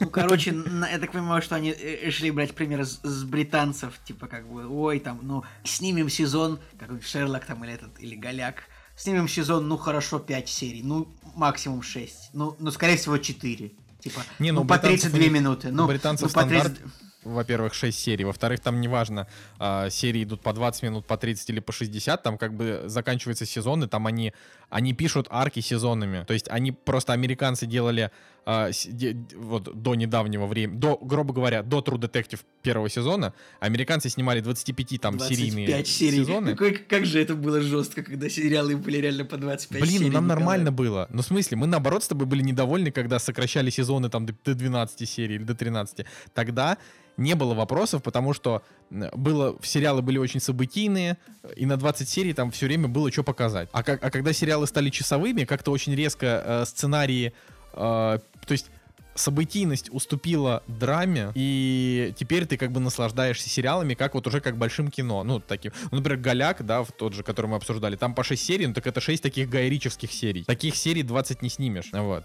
А Да просто... нет, мне кажется, что Голяк как раз таки можно было, американцы бы сняли. Нормально, ну, короче. Если взять за основу то, что они просто воруют что-то в каждой серии, типа, вполне можно было много снять такого. Просто британцы лентяи проклятые.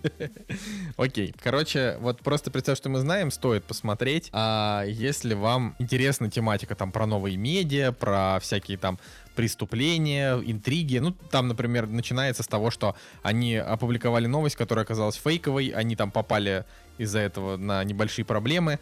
Потом они выпустили вторую новость сразу же э, расследование о педофиле в школе, и этого мужика там избили. Он, он упал в кому, но выяснилось, что он, возможно, и не педофил, и они снова, значит, второй раунд проблем на них накинулся. Ну и вот такой вот... И при этом, на самом деле, вот я, я рассказываю, вообще это, это такой как бы типичный русский сериал, просто с неплохой постановкой, но, во-первых, тут есть геи, инвалиды, лесбиянки, и он довольно смело, а, значит, высказывается даже на тему политики. А, поэтому его, его, конечно, можно поругать, но я даже не могу придумать за что. То есть вот для меня он реально довольно крепкий, что удивительно. Во-первых, Стычкина я вообще люблю после, там, после спектакля, на который мы ходили по Сорокину.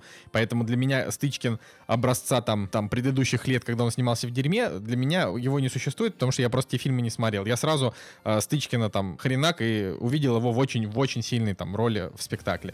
Поэтому здесь для меня он нормальный, вообще абсолютно.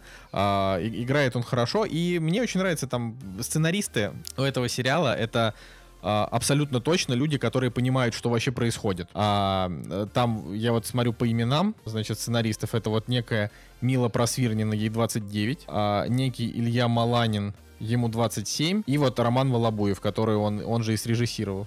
Короче, к чему я про их возраст? К тому, что они молодые, видно, что они шарят. Там диалоги э, очень актуально звучат. То есть как будто их не старые люди писали, а те, кто понимают. Вот. Но я не буду перечислять всех, всех остальных людей. Все, просто можете смотреть, можете не смотреть. Мне, мне плевать, нам за это не заплатили.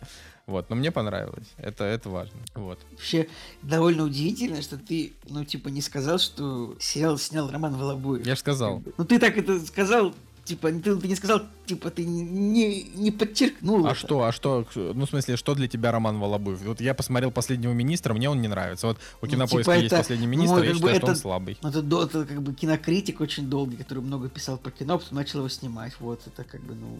Вот видишь, я недостаточно хорош в этом, в знании. Ну, как, come on. Типа, это важно, то, что... Ну, ладно.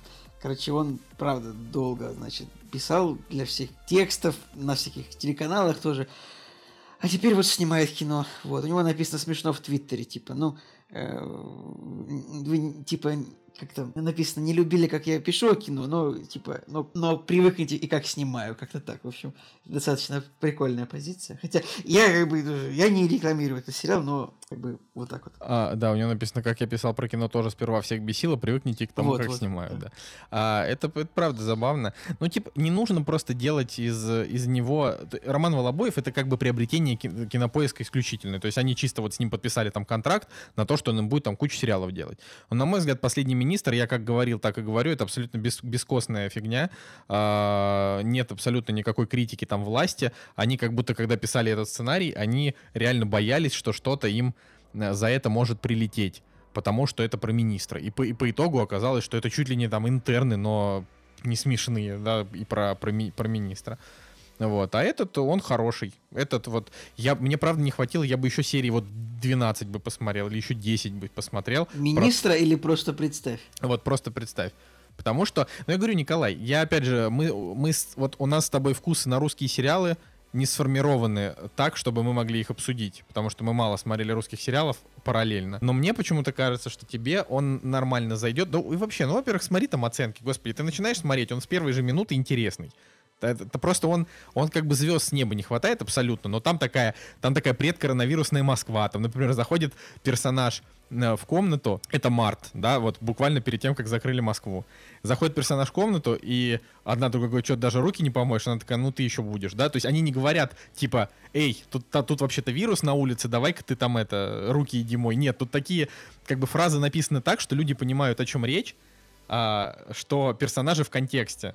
Вот. И вот тут такое как раз общее ощущение от сериала, что персонажи в контексте. Мне такое очень приятно смотреть, а, потому что это, в принципе, редко такое происходит, когда в контексте еще и не пошло, еще они там немножко Симоньян обстебывают. Короче, все, все, что там происходит, оно, оно вот мне, а, меня как бы удовлетворяет как, как, как зрителя. Так что такие вот дела. Но министр у него, правда, говнецо. Поэтому просто можно сказать, что чувак, типа, получил, получил шанс на, на, на реабилитацию в моих глазах, хотя ему абсолютно на это наплевать. Типа, министра продлили на второй сезон, и все будет нормально у него.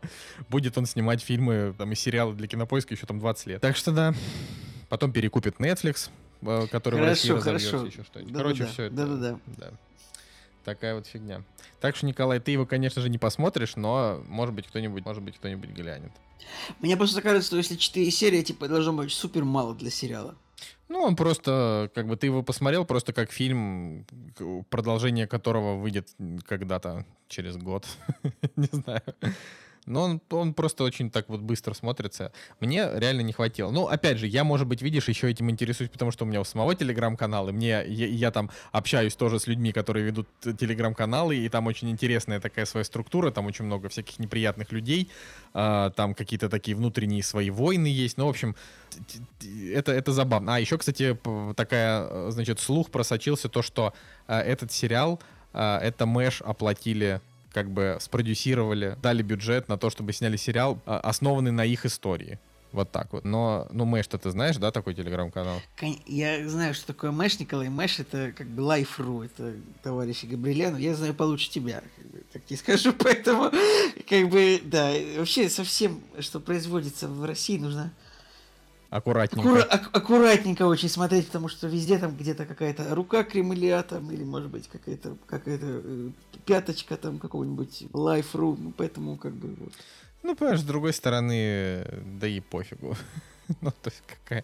Пусть они, пусть они хоть какой-то контент делают, чтобы смотрели, было интересно. По крайней мере, вот этот вот сериал, он не пропагандистский. Он как бы показывает, что телеграм-каналы это и не хорошо, и не плохо. Это просто вот данность. Потому, ну, у него, у него нет, нет задачи показывать. То есть, э, как у фильма, как он там называется, про декабристов, да? Вот у него там задача Союз показать... спасения? Союз спасения, да. Там вот задача показать, что а, там любые любые народные волнения это плохо, только власть и царь-батюшка это хорошо. Ну, вот какая-то такая у него миссия. А, а у, у этого у него нет миссии показать, что... То есть, хоть и главные героини там постоянно городят всякую фигню и как бы попадают в опалу, они не показывают, что это плохо. Они показывают, как они в этом выкручиваются, как они потом встают на плаву, как их кто поддерживает. Ну, вот как-то так. Вот. Плюс здесь есть несколько таких вот интересных, актуальных замечаний. И, наверное, там, когда будет второй сезон, он уже будет такой, а, как бы про ковидную реальность. И это тоже интересно, потому что год, в принципе, а, пока никто еще достойно не экранизировал, только во всех этих вебкам-шоу, которые довольно посредственные. Не знаю, Николай, какие вебкам-шоу ты там смотришь на карантине, потому что... Это, Николай, останется только, только со мной. Какие я вебкам-шоу. Вот да. Ладно, чё, я думаю, Ну что что мы, Женя, сказать? Мы- Женя очень расстроится, потому что 2 часа Да, 2 потому минуты что- у нас запись получилась. Потому что из тайминга мы явно выбились, 90 минут не получилось. Но зато мы постепенно приходим к тому, сколько должен длиться идеальный выпуск. То есть вот как раз-таки два часа. э, вот так вот, да. Я думаю, что вы вполне можете поучаствовать в нашей жизни, посоветовав нам какой-нибудь а, действительно яркий фильм, который сейчас где-то на хайпе, а мы, может быть, вдруг пропустили, вряд ли, конечно, пропустили, но вдруг, а, и который мы еще не глянули, напишите там в комментариях, мы вот э, с Николаем и Евгением обязательно обдумаем, потому что нам в любом случае надо обсуждать минимум, а, минимум два фильма на неделе, а то, что мы отсматриваем сами, с- сами собой, чаще всего Цигулиев просто скатывается в сериалы и смотрит их как бы сезонами и вообще ни на что не обращает внимания. Я смотрю Ну, я, я вот сейчас смотрю пацанов, например, второй сезон даже поприкольнее, чем первый. Вот, э, я обычно смотрю какую-нибудь старую, старую хренотень, которая никому не интересна, а Женя просто русское кино. Так что все в ваших руках, давайте нам там что-нибудь советуйте. Вот, я думаю, что можно прощаться на этом. Да, друзья, с вами был Николай Цугулиев. И Николай Солнышко, Кактус подкаст. До свидания.